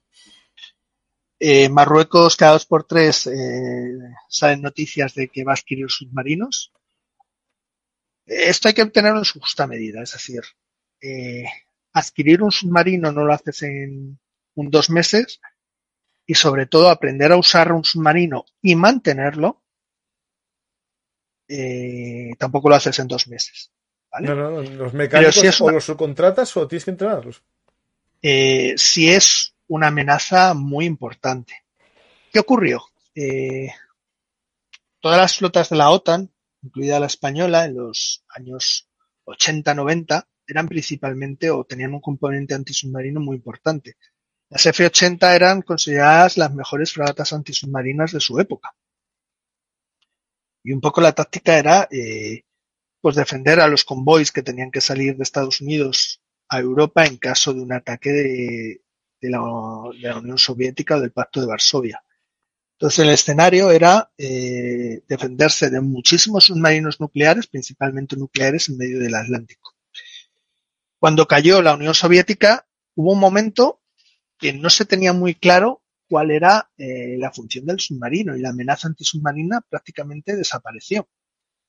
Eh, pues todas las fragatas que se realizaron, todos los buques de escolta que se realizaron en Europa eh, a principios de, del siglo XXI, incluida la Salvadora de Bazán, eran buques muy focalizados en la lucha antiaérea y en la defensa antimisil. Mm. Porque un poco la táctica que empezó a desarrollarse era que los barcos se tenían que acercar a las costas y si te acercabas a las costas, pues uno de los problemas que ibas a tener es eh, todos los ataques aéreos y todos los ataques de misiles antibuque que te podían llover desde la costa. Pero la amenaza eh, submarina eh, se redujo mucho. No desapareció, pero se redujo mucho. ¿Qué ocurre? Que había una evolución del submarino convencional, donde ahora cada vez más países quieren tener submarinos convencionales. En muchos casos dotados con sistemas AIP independientes de, del oxígeno. Es decir, el submarino puede estar eh, sumergido sin dar snorkel, que es cuando más es más detectable, dos, tres semanas. Es lo que tiene el S80, ¿no? Unas células. Es el S80, los marinos alemanes, por ahí hay algún modelo eh, ruso que, bueno, todavía no está muy definido y los chinos eh, están investigando en ellos y no tienen ya un operativo. Y baterías de las últimas tendencias es baterías de, simplificando mucho, como las que llevan nuestros móviles o los Tesla, los coches Tesla de litio que aumentan espectacularmente la, autonomía sumergidos. Eh, un submarino eh, convencional, es decir, un diésel eléctrico sumergido usando solamente baterías, es muy difícil de detectar. Si estás cerca de la costa, es mucho más difícil de detectar. Y esa amenaza es una de las amenazas que han resurgido. Eh, por eso el énfasis que ha adquirido de nuevo la defensa antisubmarina en, todas las marinas, incluida la española, porque actualmente la capacidad antisubmarina de la Armada Española es limitada y con la baja de los últimos P3M Orión del Ejército del Aire eh, es muy complicado eh, si tuviéramos que defendernos de un submarino que eh, fuera una amenaza para, nuestros puertos o para nuestro tráfico marítimo. Entonces, por esa razón, la, lucha antisubmarina, entre comillas, se ha vuelto a poner de moda. ¿vale? Entonces, los equipos que va a llevar la, la Bonifaz, eh, puedo afirmar sin ninguna duda que va a ser de, lo mejor. Es decir, van a tener unas capacidades muy grandes. Como decíamos antes, el helicóptero antisubmarino embarcado en principio será un MH-60R, los que han salido que se van, que hay un proyecto para comprar ocho, complementados o, reemplazados en, unos años por la versión antisubmarina que se está desarrollando para España del, NH-60. Eh, drones. Pues ahí hay una evolución enorme. Eh, va a embarcar drones las F-110 seguro. Eh, yo apuesto por drones aéreos, drones submarinos y, drones de superficie. ¿Cuáles y en qué cantidad? Es, eh, yo no me atrevo a decirlo. No, eso dependerá de modelos porque habrá modelos muy sencillos que puede llevar 10 y otros solo podrá llevar uno, claro. por el tamaño, digo. Pero sí que los va a llevar y va a estar preparado para ello. Pasemos al armamento. Y aquí ha sido, y luego lo comentaremos, pues quizás una de las cosas más debatidas y que más controversias ha llevado. El armamento principal va a ser un lanzador, eh, un VLS, Vertical Launch System, un lanzador vertical de misiles MK-41, que es como los que portan las uh, Álvaro de Bazán y como portan, por ejemplo, todos los barcos de la US Navy. Son de las celdas famosas, ¿no? Esas Las celdas. Mm. Eh, es un lanzador muy versátil, es decir, eh, tanto las Álvaro Bazán como las eh, Bonifaz van a llamar la versión que se llama Strike, que es la versión más larga, es decir, donde puedes meter misiles más largos. Con lo cual, desde ese lanzador puedes lanzar eh, misiles eh, antiaéreos de corto medio alcance SSM, bloque 1, bloque 2, que es los que van a utilizar las F-110, y utiliza el bloque 1 los que utiliza el Mazán, los de alcance medio SM2, los estándar SM2, los SM6 y otras versiones de estándar que te dan hasta capacidad eh, para derribar misiles eh, balísticos. Eh, los famosos Tomahawk, de misiles de crucero de, ataque a tierra. Y los, los cohetes antisubmarinos Sarrot de lanzamiento vertical. ¿Vale? Eso es un, un cohete misil muy sencillito que lo que te hace es llevar un torpedo antisubmarino y tú le dices, pues mira, ponme ese torpedo antisubmarino a, el alcance es unos 20, 30 kilómetros, me lo pones pues a la izquierda demora 260 una distancia de 25 kilómetros y lo que hace este misil te lleva el torpedo hasta allá. Y ahí a buscar. Y ahí empieza a buscar. En el caso de las F-110 eh, solamente va a llevar 16 celdas y es la gran controversia, una de las grandes controversias. Luego si quieres lo hablamos porque hay diversas opiniones y en principio va a utilizar el misil eh, ESM bloque 1 y en un futuro el bloque 2, que es un misil de guiado activo, y los SM2. Eh, aunque la Armada Española eh, estuvo a punto hace ya 15 años así de comprar Tomahawk, no se han comprado Tomahawk, no tenemos misiles de ataque a tierra. Nos parecerán de muy agresivos. Mm, no los tenemos. Esto te lo digo yo. Vale, con lo cual tampoco tenemos arrows de lanzamiento vertical. En principio las, eh, las Manifats solamente van a usar desde ese lanzador SM, SSM y SM2, los estándar. Luego eh, llevará eh, ocho misiles antibuque.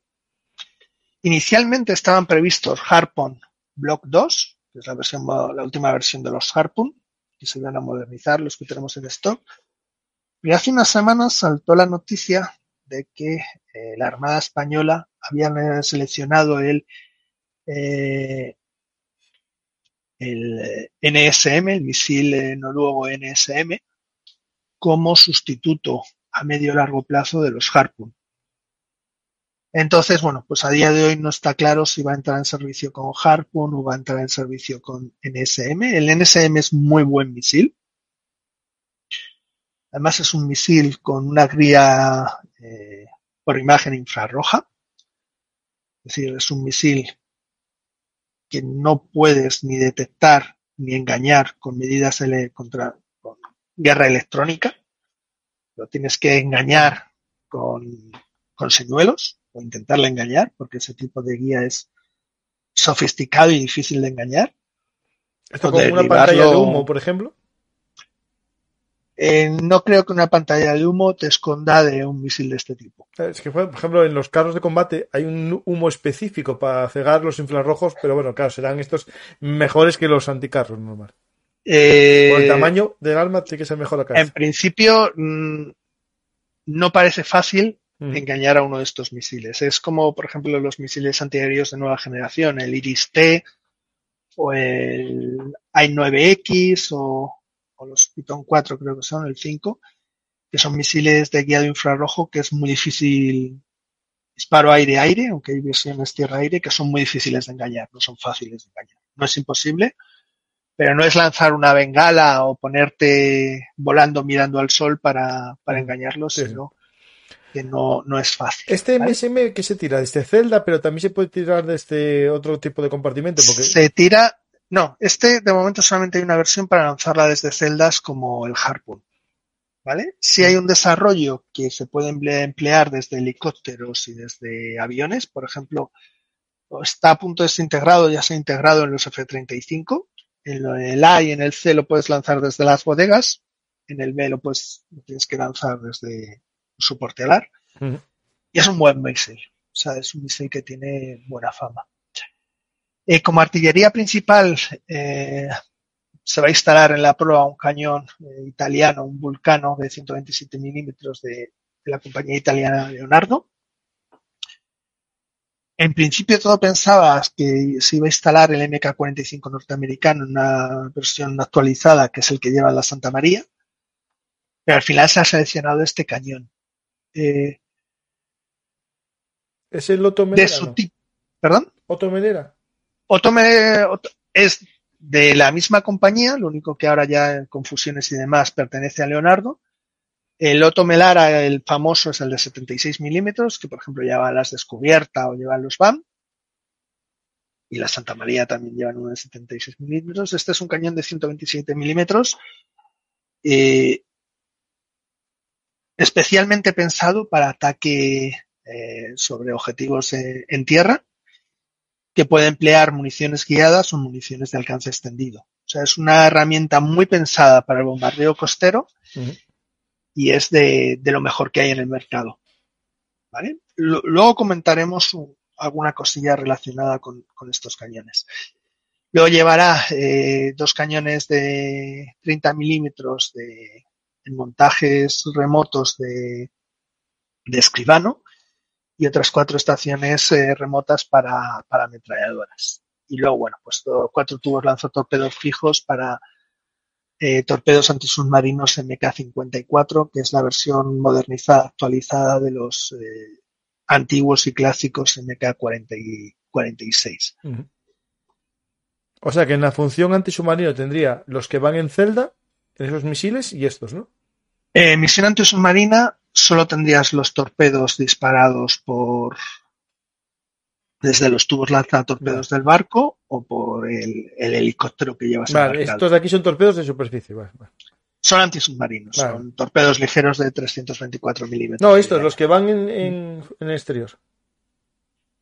Los que van en exterior son misiles antibuques, es el NSM. Ah, va, entendí torpedos. no, no, esos son los NSM o al principio los Harpoon, que son misiles antibuque, mm. aunque ambos modelos tienen una capacidad secundaria de atacar objetivos en tierra. Sí, bueno, sí, sí.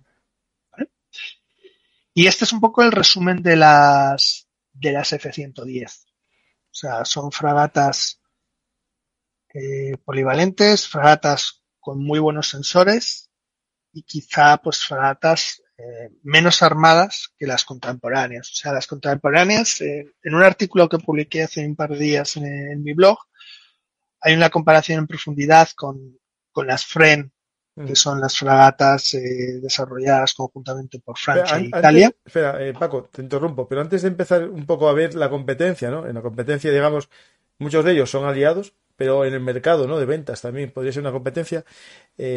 Voy a ver si hay alguna pregunta que podamos hacer que tenga que ver con en sí la F-110 y después nos metemos con la competencia a ver un poco la diferencia que hay con ellas, ¿vale? A ver, preguntas, ¿eh? ¿Llevan los F-110 incorporado el sistema X? Sí, ¿no? Llevan algunos módulos de la X. Vale. Eh, principalmente los módulos dedicados a a defensa antiaérea, es decir, el módulo de gestión de lo que es el espacio aéreo, de los objetivos, y el módulo de guiado de los misiles. Mm. Aquí dicen qué helicópteros llevará los F-110, lo comentaste, pero preguntan si llegaremos a ver algún H-90 navalizado. El plan es ese, es decir, tener los primeros que llegan a la Armada y teóricamente llegan en muy pocos años son los de transporte táctico, es decir, los sustitutos de los SEAKIN, aunque los SEAKIN ya fueron dados de baja, y el complemento sustituto de los SH-60F, y más adelante está planificado una versión antisubmarina del NH-90. El problema es que es un helicóptero que se tiene que desarrollar casi específicamente para España, con lo cual es un helicóptero que a día de hoy no existe. Existe la versión eh, NFH, que es lo que usan franceses, italianos y algún otro país, pero la Armada Española descartó esa, esa versión, quiere una versión más específica con los motores que usamos en los NH90 españoles.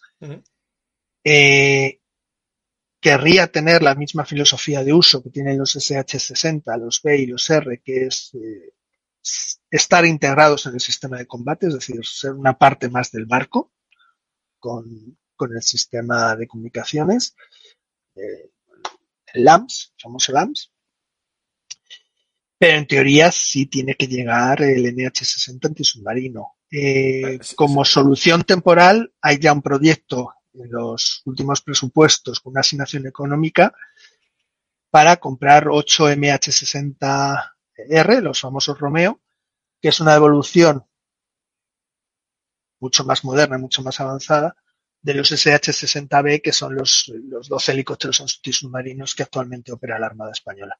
Vale. Claro, como me dice 60 y 90 yo me lío, pero ya más o menos creo que veo... SH-60 es el Seahawk americano, de la antigua Sikorsky, que ya no está fusionada con otra compañía, y el NH-90 es el helicóptero europeo, que es el helicóptero estándar, o el, que va a ser el helicóptero medio estándar de las Fuerzas Armadas Españolas. Más pregunta. Eh, vale, es una pregunta. Belun Artis, ¿qué misil llevarán en las bodegas? No se está dicho más o menos. ¿Qué opinión tiene invitado sobre las BAM? ¿Tiene algún valor en una guerra simétrica, o sea, convencional? Eso, bueno, no es cuestión de este programa, pero bueno, sí. Eso da para otro programa. o para varios programas más. Sí, sí. De hecho, tenemos que hacer uno sobre uno de tus libros, que es el de la Armada Española. Un poco ver un poco cómo está la Armada Española. quieras. El BAM, realmente el problema del BAM es que es un patrullero grande y caro, pero es un patrullero. Entonces no pidas a un patrullero que sea una fragata o una corbeta. O que sea para luchar contra un buque, digamos, ¿no? Es para, digamos, para lo que es, para patrullar y para guardar las costas, ¿no? Yo creo que es un muy buen patrullero y que son caros de adquirir, pero relativamente baratos de operar. A ver, muchas veces cuando tú compras un barco, un avión o un tanque, te fijas en lo que cuesta la adquisición y evidentemente es una cantidad importante.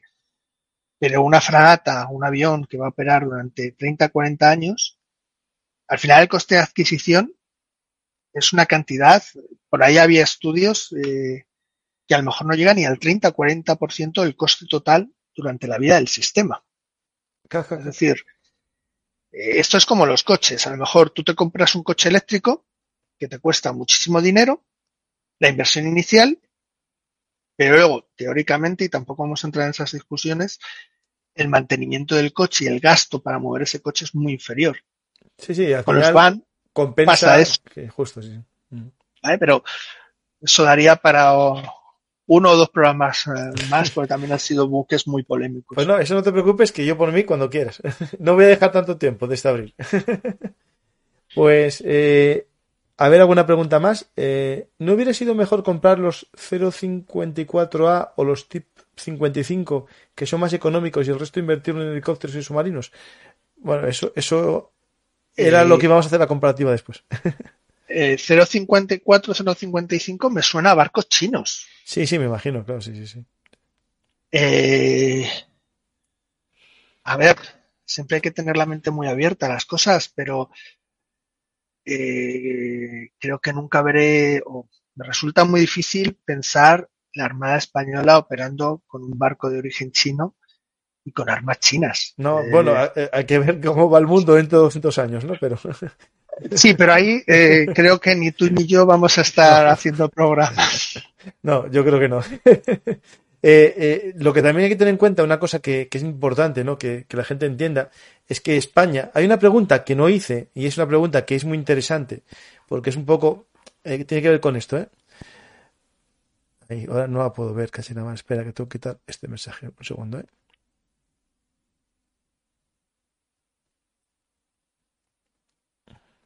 Es eh, buenas, buenas desde Argentina. ¿Por qué España no logró con Navanti algo parecido a lo que Fincateri en Italia? Siendo que ambas empresas tienen participación estatal. Es decir, desde Fincateri no sé exactamente qué pasó con ella. Pero... Fincateri lo que hizo fue ganar, o entre comillas, ganar el concurso de las Constellation americanas. ¿Vale? Y. A ver, ahí hay mucho que hablar. Eh, Navantia tuvo una época muy buena donde se ganaron los concursos de, Noruega a principios del siglo y luego el concurso australiano de, las, de los Hobart. Que ahí se hicieron mucho la cama, ¿no? Los británicos. Y de los LHD. Eh, a ver, eh, todos estos contratos tienen eh, muchas variables. Tienen una variable política, una variable económica, una variable de, de características y de lo que te da cada proyecto, transferencia de tecnología, son muchísimas variables, ¿vale? Entonces, cuando dices, no, es que los ingleses nos hicieron la cama, o es que eh, una fragata española iba en el grupo del portaaviones americano y en cuanto parecía que ahí iban a tirar tiros, salió la fragata no salió corriendo. Al comandante de la fragata le ordenaron que se fuera. Yo creo que las cosas no son tan sencillas. Es decir, cuando tienes un programa de estos tienes muchísimas variables. Eh, entrando en el tema de la técnica, no hay que olvidar que las F100 es un proyecto con más de 20 años.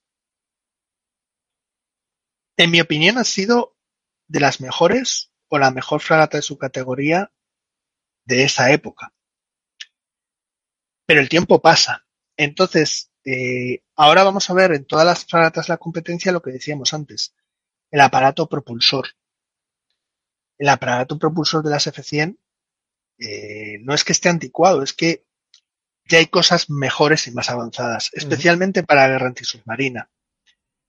En la propuesta que se hizo Australia de las F-100 para el concurso de las Hunter, eh, las primeras iban a tener propulsión eh, Kodok, diésel o eléctrica, eh, turbina de gas o diésel, pero sí se hablaba de una segunda serie desarrollar una propulsión eh, como las de las F-110.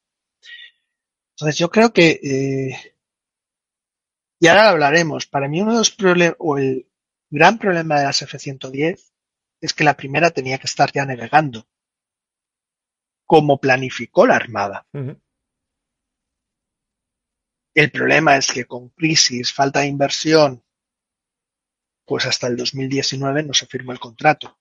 Es decir, la aprobación del proyecto se firmó cuando teóricamente la primera, F-110, tenía que haber estado ya votada y en pruebas de mar.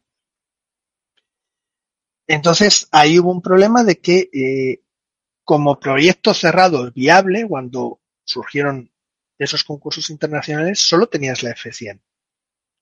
La F-110 todavía era eh, un proyecto en, por decirlo de alguna forma, en PowerPoint. No estaba completamente definido y, por supuesto, no tenías navegando. Las FREM que son el modelo Financiatier y que el derivado es el que ganó el programa Constellation, ya estaba navegando. Las Type 26 que ganaron en cada en Australia, pues era, ya había, si mal no recuerdo, estaba a punto de comenzar la construcción o ya había comenzado la construcción. Hay muchos factores para decir si, por qué pierdes un concurso o no. Y es muy difícil ganar esos concursos. O sea, lo que ha conseguido Navantia en los últimos años ha sido espectacular. Y esperemos que cuando la primera F-110 esté navegando lo, podamos volver a conseguir. La F-110 la presentaron para el concurso de, Grecia, pero ganó la oferta francesa y había, había sí, yo ahí considero que ahí había mucha carga política. Es decir, eh, las relaciones que tiene con España, con Turquía son muy fuertes, económicamente mucho más fuertes que las relaciones que tenemos con Grecia pues a lo mejor eso ha influido. Sí, sí, bueno, todo, influye. O sea, la vida en, estos niveles, incluso, bueno, ya otro tipo de relaciones personales o lo que sea, incluso llega a influir de ese tipo. Pero la pregunta que, se hacía el, oyente, ¿no? El, espectador, el seguidor, el tema de por qué no se compra otra, ¿no? Eh, eh, en el fondo es por lo que estamos diciendo, es decir, un país que quiera mantener una industria naval propia eh, y no, no, le vale comprar franquicias y hacerlas, tiene que generar una industria propia que pueda vender y exportar, ¿no? Mira, con el proyecto F100, la primera serie se construyeron cuatro para España y un modelo derivado, cinco para Noruega.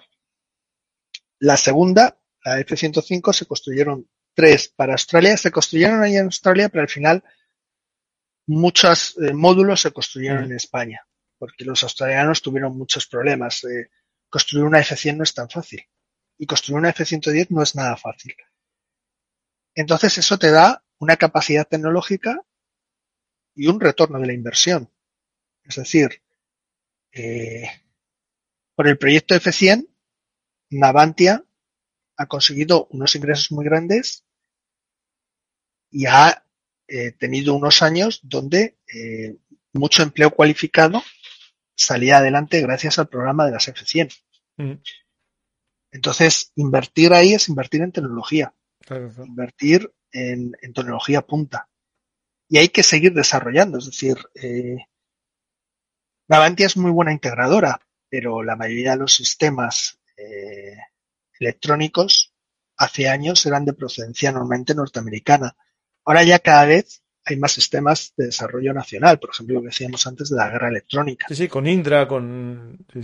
Y ahí estás hablando de empleos de muy alta cualificación. Y ya ahí siempre recuerdo unas declaraciones hace ya bastante años de un dirigente chino que decía que para comprarnos un Airbus ellos nos tenían que vender millones de camisetas. Entonces esto es similar, es decir, eh, esto es alta tecnología y tecnología que te genera puestos de trabajo muy cualificados y de remuneraciones superiores a la media. No, y sobre todo el, es una inversión de futuro. El tejido industrial que se va generando. Por ejemplo, yo soy asturiano, ¿no? Y en Asturias teníamos, bueno, tenemos la fábrica de Trubia, mm, de carros de combate, y justo este mes hay una, una feria de, de, la industria asturiana y cosas de la, de la, vida. Hay casi 30 empresas en Asturias dedicadas al tema militar. Yo no los conozco más que dos. Es decir, eh, ahí el, lo que tú dices muy bien, es decir, es una, una, actividad que aunque a mucha gente no le guste, es una actividad con gran poder, eh, gran valor añadido, se genera gran número de patentes, gran número de conocimiento de más de más y, es decir, todo eso genera más dinero que comprarse un barco más barato. Es decir, tú puedes comprarte un barco de fuera sin ningún tipo de investigación, eh, pero más barato, Más barato no creo que te salga. si compras lo mismo. Bueno. A lo mejor te vas a ahorrar costes de desarrollo. Eso, eso, justo, eso que, va mucho bien. Y los fallos. Pero no vas a recibir un retorno de lo que luego puedas vender. Efectivamente. Eh, si Estados Unidos, Francia, Inglaterra, si los grandes países, las grandes potencias lo hacen, por algo será. Efectivamente. Porque son grandes. O sea. Sí, sí, yo, coincido, ¿eh? no tengo dudas ninguna. Un, error que comete un país es, es, es, librarse de su industria militar y comprar todo de fuera porque no... Su, industria militar o su industria... Eh, Normal también. ¿eh? Aeroespacial. O ese tipo de industrias. Son industrias de muy alto valor añadido. Sí, sí.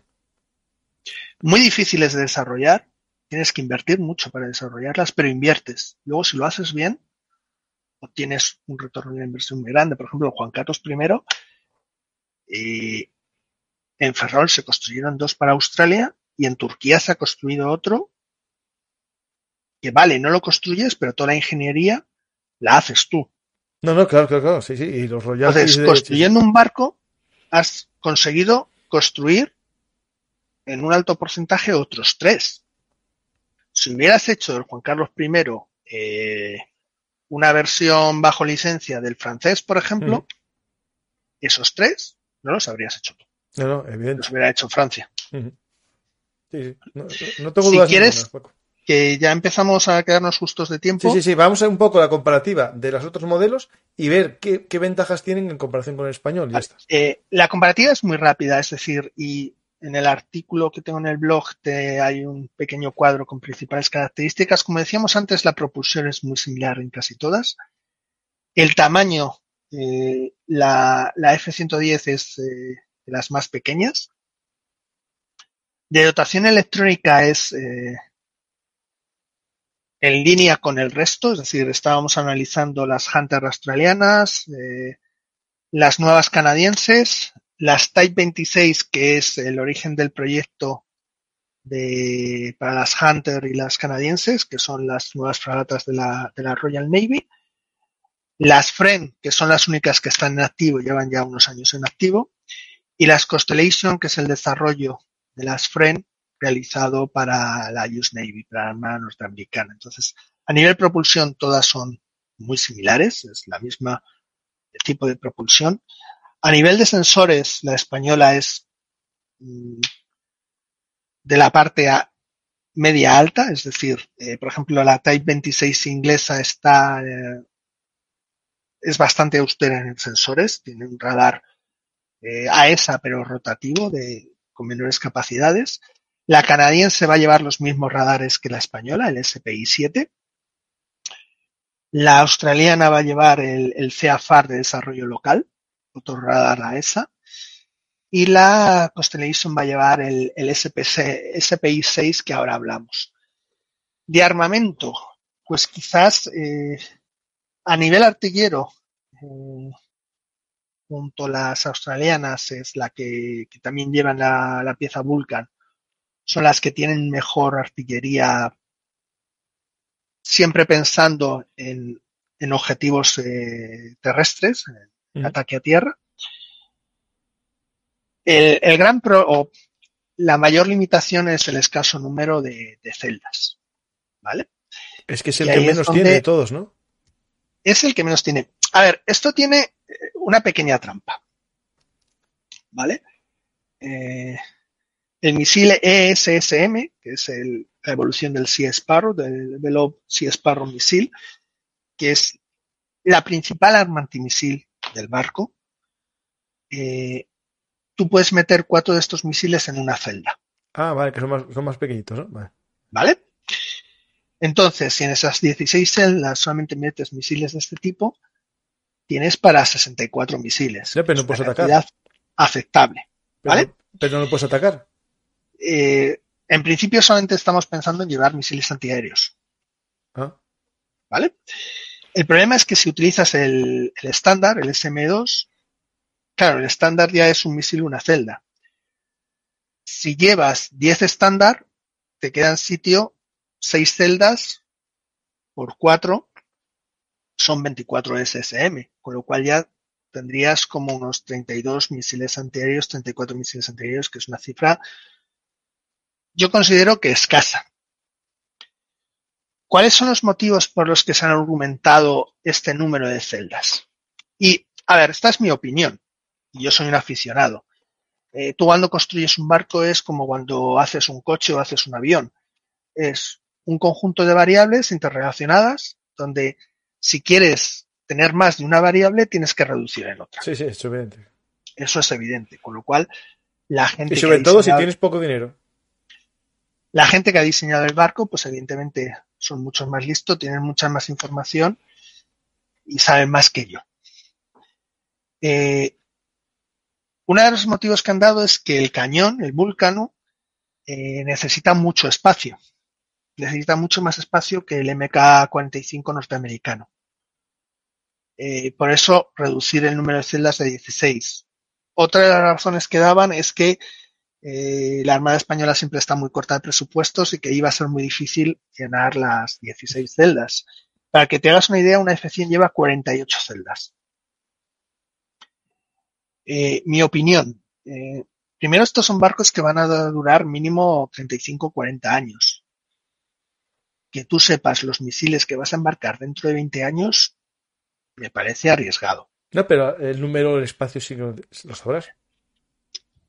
Sí, sabes que tienes 16 celdas. Claro, claro, claro. Eso lo sabes. Que para ahora solamente vas a emplear misiles antiaéreos, pero tú no sabes qué vas a emplear dentro de 20 años. Eh, otros dicen que era una limitación de presupuesto. Si te gastas 800 millones en un barco, que te tiene que durar 40 años, eh, yo creo que aumentar el número de celdas no es un gran esfuerzo. Sí, sí, si fuesen 850 o 900 ya que estamos. Eh, esas son las opiniones. Hay gente que piensa que con 10 y profesionales que con 16 celdas son suficientes. Ya, en mi opinión, yo creo que se queda corto. Es que, por ejemplo, el frame tiene 16 y 16, el Hunter tiene 32 en una sola celda, en un solo eh, por ejemplo, en las FREN hay que tener cuidado. Pues tienes 16 celdas para misiles antiaéreos, mm. Aster 15 o Aster 30, que va un misil por celda, o sea, solo tienes 16 misiles antiaéreos. Vale, o sea, no te entra uno de cuatro igual. Y 16 misiles antibuque. Eh, están hablando de meter el, no, el C-Sector o el CAM en las FREN, pero es algo que todavía no está. Eh, a ver, hay que entender con qué puedes llenar esas 16 celdas. Mm. Yo hubiera preferido 32. Eh, no sé si ha sido un problema de, limitaciones de espacio, un problema de pues que según los responsables de la Armada, con el empleo que le piensan dar estos barcos es suficiente. Como siempre digo, la, gente que decide en la Armada eh, está mucho más preparada y sabe mucho más que yo y tiene mucho más datos. Entonces ahí mi respeto absoluto. Claro, pero, una pregunta, yo que sí, yo que no tengo ni idea, ¿eh? o sea, os lo digo a día de hoy. no tengo absolutamente ni idea de todo esto. Ya, eh, yo es, es, que ya sé por qué es, porque no quiero un barco de ataque o lo que sea, pero tener solo sistemas antimisiles de protección, entiendo, del Juan Carlos I y no tener ni, ni, uno solo para hundir un barco enemigo que se te acerque. A ver, ahí sí tienes porque son los que van en las celdas en las canastas, perdón. Ah, vale, en las canastas, vale, vale, vale. Eh, claro, aquí una de las cosas que digo en el artículo es que cada vez está más extendida y cada vez más países los van a hacer las, las tácticas estas famosas de A2AD, es decir, eh, dotarte de muchos misiles antibuque, de, de mucha capacidad antibuque en la costa, mm. que es por ejemplo lo que están haciendo los chinos, para evitar que cualquier barco se te acerque, por ejemplo, a 300, 400 millas para que no te pueda lanzar nada a ese barco. O como una especie de defensa costera mm, a larga distancia. Eh, moderna. Los famosos misiles hipersónicos antibuque de los chinos para los cazaportaaviones. Claro, en esos escenarios, eh, ¿realmente necesitas ese cañón si a lo mejor te resulta muy difícil acercarte a la costa? Es que no te vas a poder acercar para disparar cañón. O a lo mejor necesitas más misiles por si te tienes que acercar a la costa y hacer frente a ese ataque masivo. Esas son las grandes incógnitas. Y la, la gran controversia que ha habido con las famosas 16 celdas. Y hay otra cosa que eh, hubiera preferido otro radar, y me explico. El, el SPI-7 es el modelo de Lockheed Martin y la Armada lleva una relación muy estrecha con Lockheed Martin desde las F-100. Sin embargo, este tipo de radar eh, perdió el concurso de la Armada de Estados Unidos para los nuevos radares en las nuevas construcciones que sustituyeran al SP-1 y lo ganó, si mal no recuerdo, Raytheon con el SPY-6. ¿Vale? Por lo que se ha publicado y la poca información que hay, son radares muy similares, la misma tecnología GAN, eh, características eh, más o menos similares. Pero hay una cosa que el SPI-7 de momento solo va a usar la Armada canadiense en sus nuevas fragatas y nosotros, y por ahí se habla de los japoneses, y sin embargo, el SPI-6 lo va a usar la US Navy y va a ser radar un poco estándar de la US Navy en las próximas décadas. ¿Esto qué quiere decir? Pues que eh, toda la experiencia, todas las fuentes de repuesto, toda la infraestructura que tiene la US Navy con el SPY-1, nosotros nos hemos favorecido de ella en los radares del Álvaro de Bazán. Sin decir que el radar que hemos elegido sea malo. No, no, no tengo información suficiente para juzgarlo. Por lo que he leído, creo que son radares muy similares. Pero tener un radar que es usado por la US Navy, te da muchas más ventajas y te da mucho más soporte y mucha más evolución de un radar que solo van a usar dos o tres armadas en el mundo. Entonces es un tema que particularmente hubiera preferido seleccionar el radar de, del SPI-6 por su uso en la US Navy. No porque sea más radar el que hemos seleccionado y la, la relación que tenemos con Lockheed Martin, que es el, la creadora de este radar es eh, muy estrecha durante los últimos años. Entonces son un poco los, los dos grandes puntos de el número de celdas y mucho menor el, tema del radar eh, seleccionado. Yo creo que sí, eh, si todo se desarrolla como está previsto y la experiencia que tiene Navantia construyendo fragatas es amplia, yo creo que van a ser unas buenas fragatas unas excelentes fragatas submarinas y el núcleo de la flota pues durante al menos eh, 20, 30 años hasta que entren en servicio las sustitutas de, las F-100. estuve poniendo imágenes de los otros fragatas un poco para que se vea un poco el diseño, que es muy similar en el fondo, ¿no? Bastante en todo. Eh, al final son diseños muy similares. Eh, por la furtividad es eh, la variable principal a la hora de diseñar ahora mismo los buques. Hay una pregunta que es interesante, que es defensa de punto. ¿Cómo son estos, al no tener una especie de sistema de cañón? A ver, no hay nada planificado en, en un cañón tipo Fanlas o el antiguo Meroca español que ya no está en servicio. Eh, aquí la Armada, o por falta de recursos o por eh, una decisión estratégica operativa, considera que el ESSM es eh, la mejor defensa antimisil y pues no ha considerado montajes tipo Fanlas. Si Escribano tiene un desarrollo de un cañón antimisil. Sí, sí, lo vimos en el, en el programa de sistemas de misiles. ¿Vale? Que realmente es eh, el prototipo es un antiguo cañón de, los Harrier dados de baja hace unos años. Pero carece de todo sistema de, designación y seguimiento de blancos. Eso dependería del buque. Eh, como decía antes, yo si tengo poco dinero, prefiero invertirlo en, contramedidas electrónicas y en señuelos de última generación. Aquí el problema es eh, todo el tema de lucha antidrón. Claro, o antibarcación, ante una lancha o anti lo que sea que tiene que ser. Antilancha, antilancha estás bien dotado, vas a tener los dos cañones de 30 milímetros y las ametralladoras en estaciones remotas. Ahí estás bien dotado. El tema mm. es la lucha antidrones aéreos. sí, vale. Y ahí a lo mejor es un campo donde los antiguos sistemas eh, artilleros pueden renacer. O sea, creo que lo hablamos en el programa que hicimos en defensa antimisil. Eh, el problema de estos cañones de 20, 25 milímetros, 30 milímetros, es que te van a parar el misil a un kilómetro o menos. Si es un misil hipersónico, es seguro que trozos del misil te van a, te van a tocar. Evidentemente es mucho mejor que te toque un trozo del misil que el misil entero con la cabeza de combate. Eso es claro. Pero hay un poco la, las últimas tendencias es derribar el misil lo más lejos posible, que al final es lógica elemental.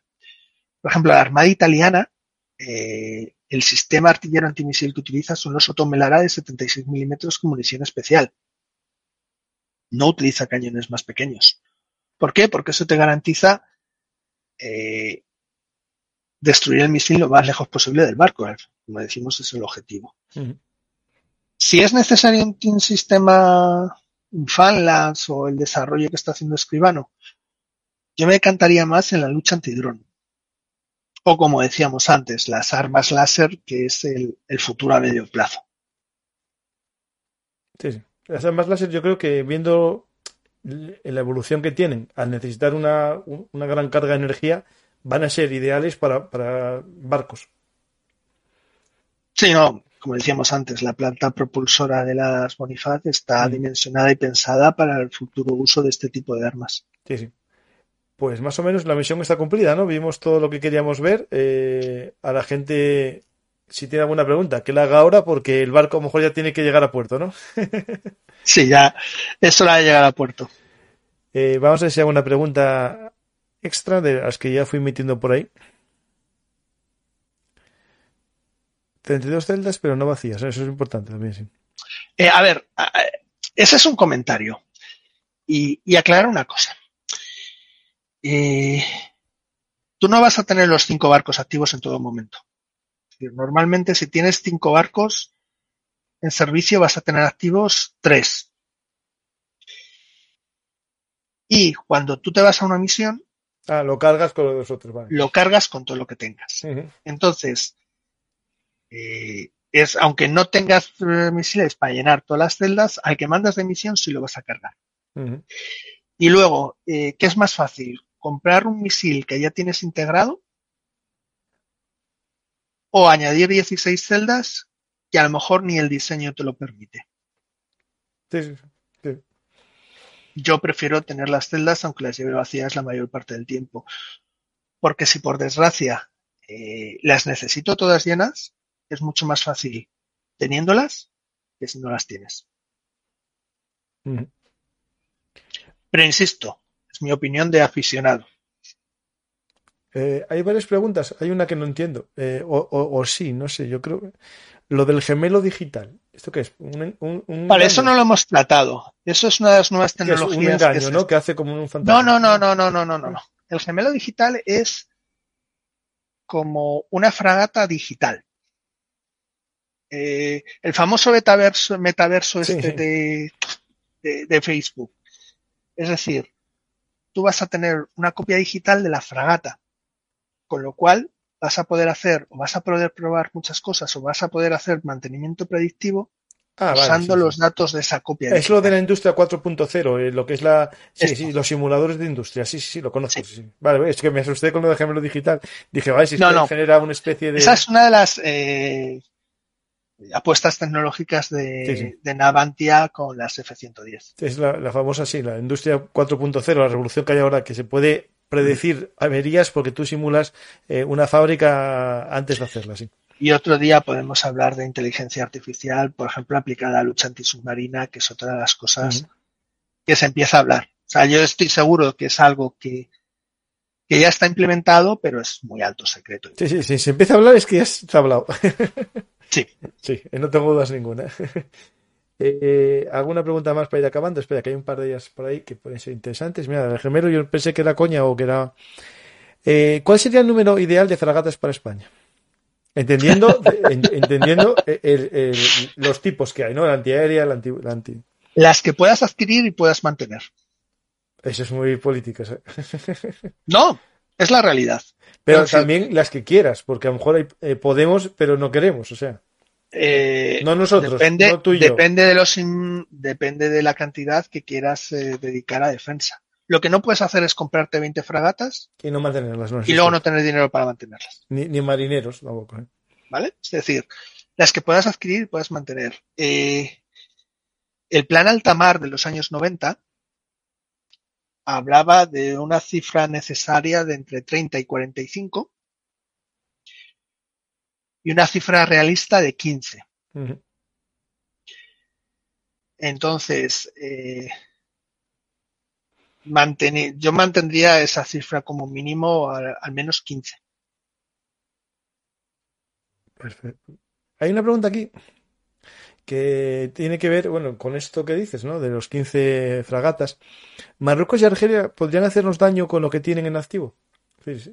Si podrían eh, equiparar la flota o igualar la flota. ¿A día de hoy? Sí. Yo creo que no. Están más cerca, pero no. Pero no solo ya por el número de barcos, es por el entrenamiento y las doctrinas de la tripulación. Sí, sí, que estamos viendo que son esenciales en la guerra de Ucrania. Es decir, Son esenciales en cualquier conflicto moderno pero, sí están más, están más cerca que hace 20 años, por ejemplo. Sí, Claro, eh, eh, en, sí una misión, por ejemplo, de, la Armada Española eh, en un conflicto con Marruecos o con Argelia sería guardar el, estrecho para que pasase un desembarco anfibio, por ejemplo. ¿O no te han ni pensado en eso? A ver, esa era la antigua estrategia del famoso eje estrecho de Canarias, estrecho Baleares, mm.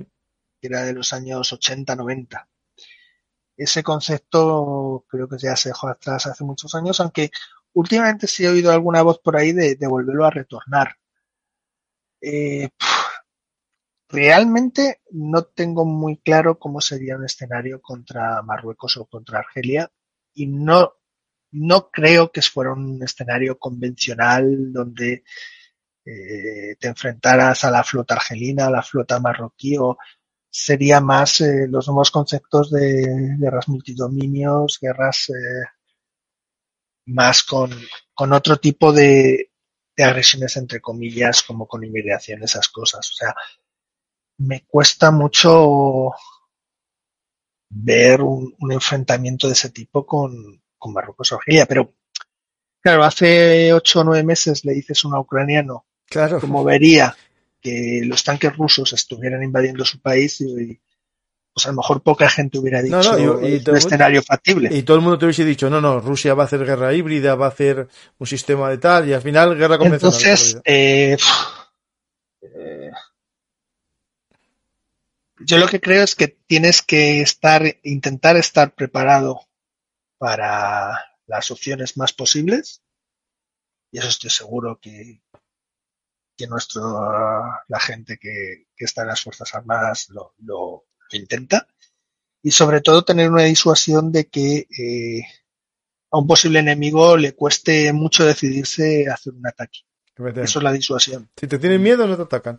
Si eh, tienes un sistema de armas que nunca tienes que emplear, es la mejor inversión. Efectivamente. La mejor, sin duda ninguna. ¿eh? Es igual que un seguro médico. Es mejor no usarlo. Sí, pero si lo tienes que usar, lo tienes. Eso, justo. Y el enemigo sabe que lo tienes y que lo vas a usar. Que también es otro tema muy importante. Ya no es tenerlo, es usarlo. España ha tenido muchos años un portaaviones y nunca se ha usado. Claro, claro, justo, sí. Mañana, por ejemplo, vas a hacer un programa eh, con Mariano Méndez Rudilla, que es un novelista y tiene una novela que es justamente bueno, un ataque a Ceuta y Melilla de tipo guerra híbrida, ¿no? Y vamos a hacer un programa que se llama Marruecos al ataque, la defensa de Ceuta y Melilla, y viendo qué opciones hay en un enfrentamiento. Eh, sí, sí, va a estar a ver cómo, a ver cómo lo plantea. El, el, el invitado, que es, bueno, aparte de, de novelista, tiene un, el máster de, seguridad y defensa, tiene mucho, es un perfil muy interesante y yo creo que va, va a estar muy, muy bien el programa. Pues eh, podemos hacer una pregunta más porque estoy filtrando las preguntas. La última. La última, justo. ¿Qué opina Yusnevi de este proyecto español? ¿Puede venderse o incorporarse a la Yusnevi? No. Eh, hay una más interesante. ¿Está pensando España en el mercado iberoamericano para estas fragatas? A ver, ¿O son demasiado caras para muchos países? El problema es que son casi 800 millones por fragata y luego mantenerla. Y luego también tiene muchos sistemas norteamericanos eh, que tienes que tener aprobación para vendérselo a terceros países. Sobre todo estoy pensando en, bueno, muchos sistemas, no, principalmente el, radar, el SPI-7. los sistemas submarinos ya son europeos, son franceses principalmente, bueno, europeos con lo cual ahí no tendrías más mucho problema. El, problema es el radar principal. Y la turbina de gas, que también es de origen americano. Bueno, pues empieza a complicarse Y, los misiles. Claro, claro, empieza ya. Claro, al final hay que hacer un. un, eh, al final eh, vas a vender si tienes la aprobación de Estados Unidos. y, hay que hacer un producto a lo mejor más barato, más, más, más asequible para el tipo de guerra que se puede producir en. Para las economías no Depende de la economía y lo que te quieres gastar en defensa. sobre todo lo que te quieres gastar, justo. O sea, yo creo que sí es un buen producto.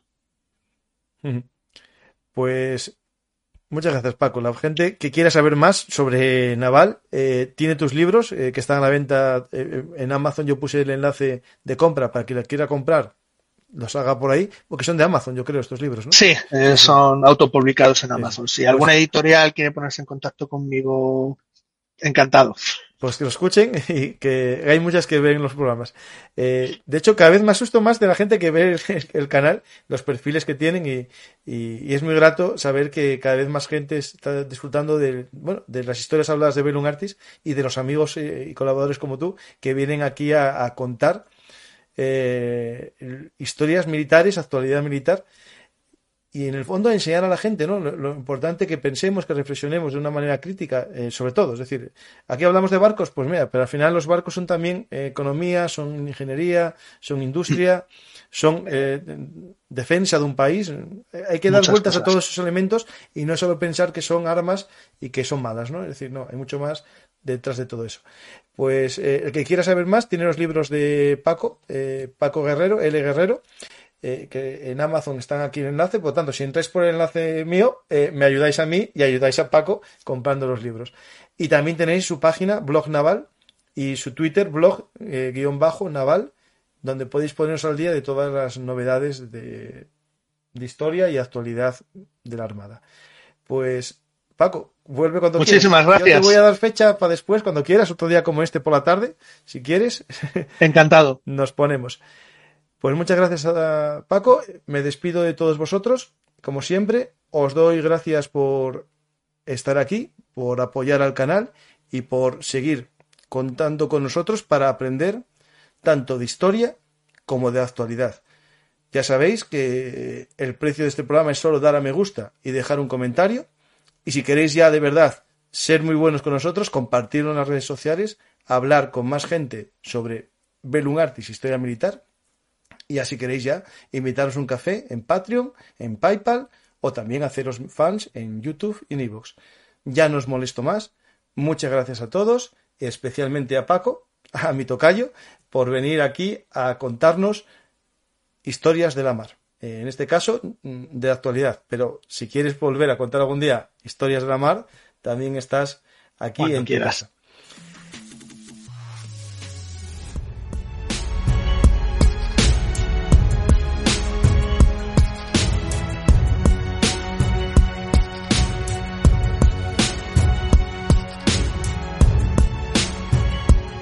Si os gustan nuestras historias habladas, os lo ponemos fácil. Nos podéis apoyar en nuestro sistema de micromecenazgo en patreon.com barra belunartis, pero también a través del sistema de fans de Evox. Es la escucha anticipada de algunos de nuestros programas. Ya sabéis que nacimos como un proyecto de divulgación por hobby y no vamos a hacer nunca programas encerrados solo para fans, pero sí que podemos agradeceros vuestro apoyo escuchando los programas antes que los demás. Muchas gracias a todos y os invito a compartir nuestros programas para que lleguen a más gente.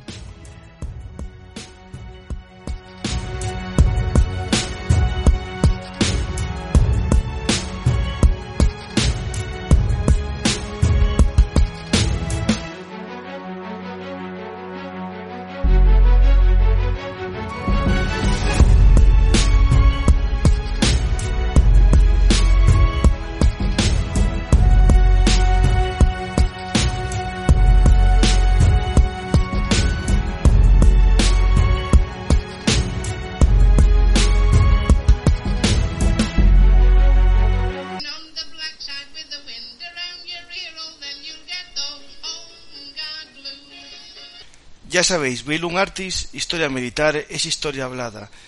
Estamos, como siempre, en todas las redes sociales, pero recordar, ahora nuestra dirección es belunartishistoriamilitar.blogspot.com. No os olvidéis, Belun Artis es el blog de la historia militar. Muchas gracias.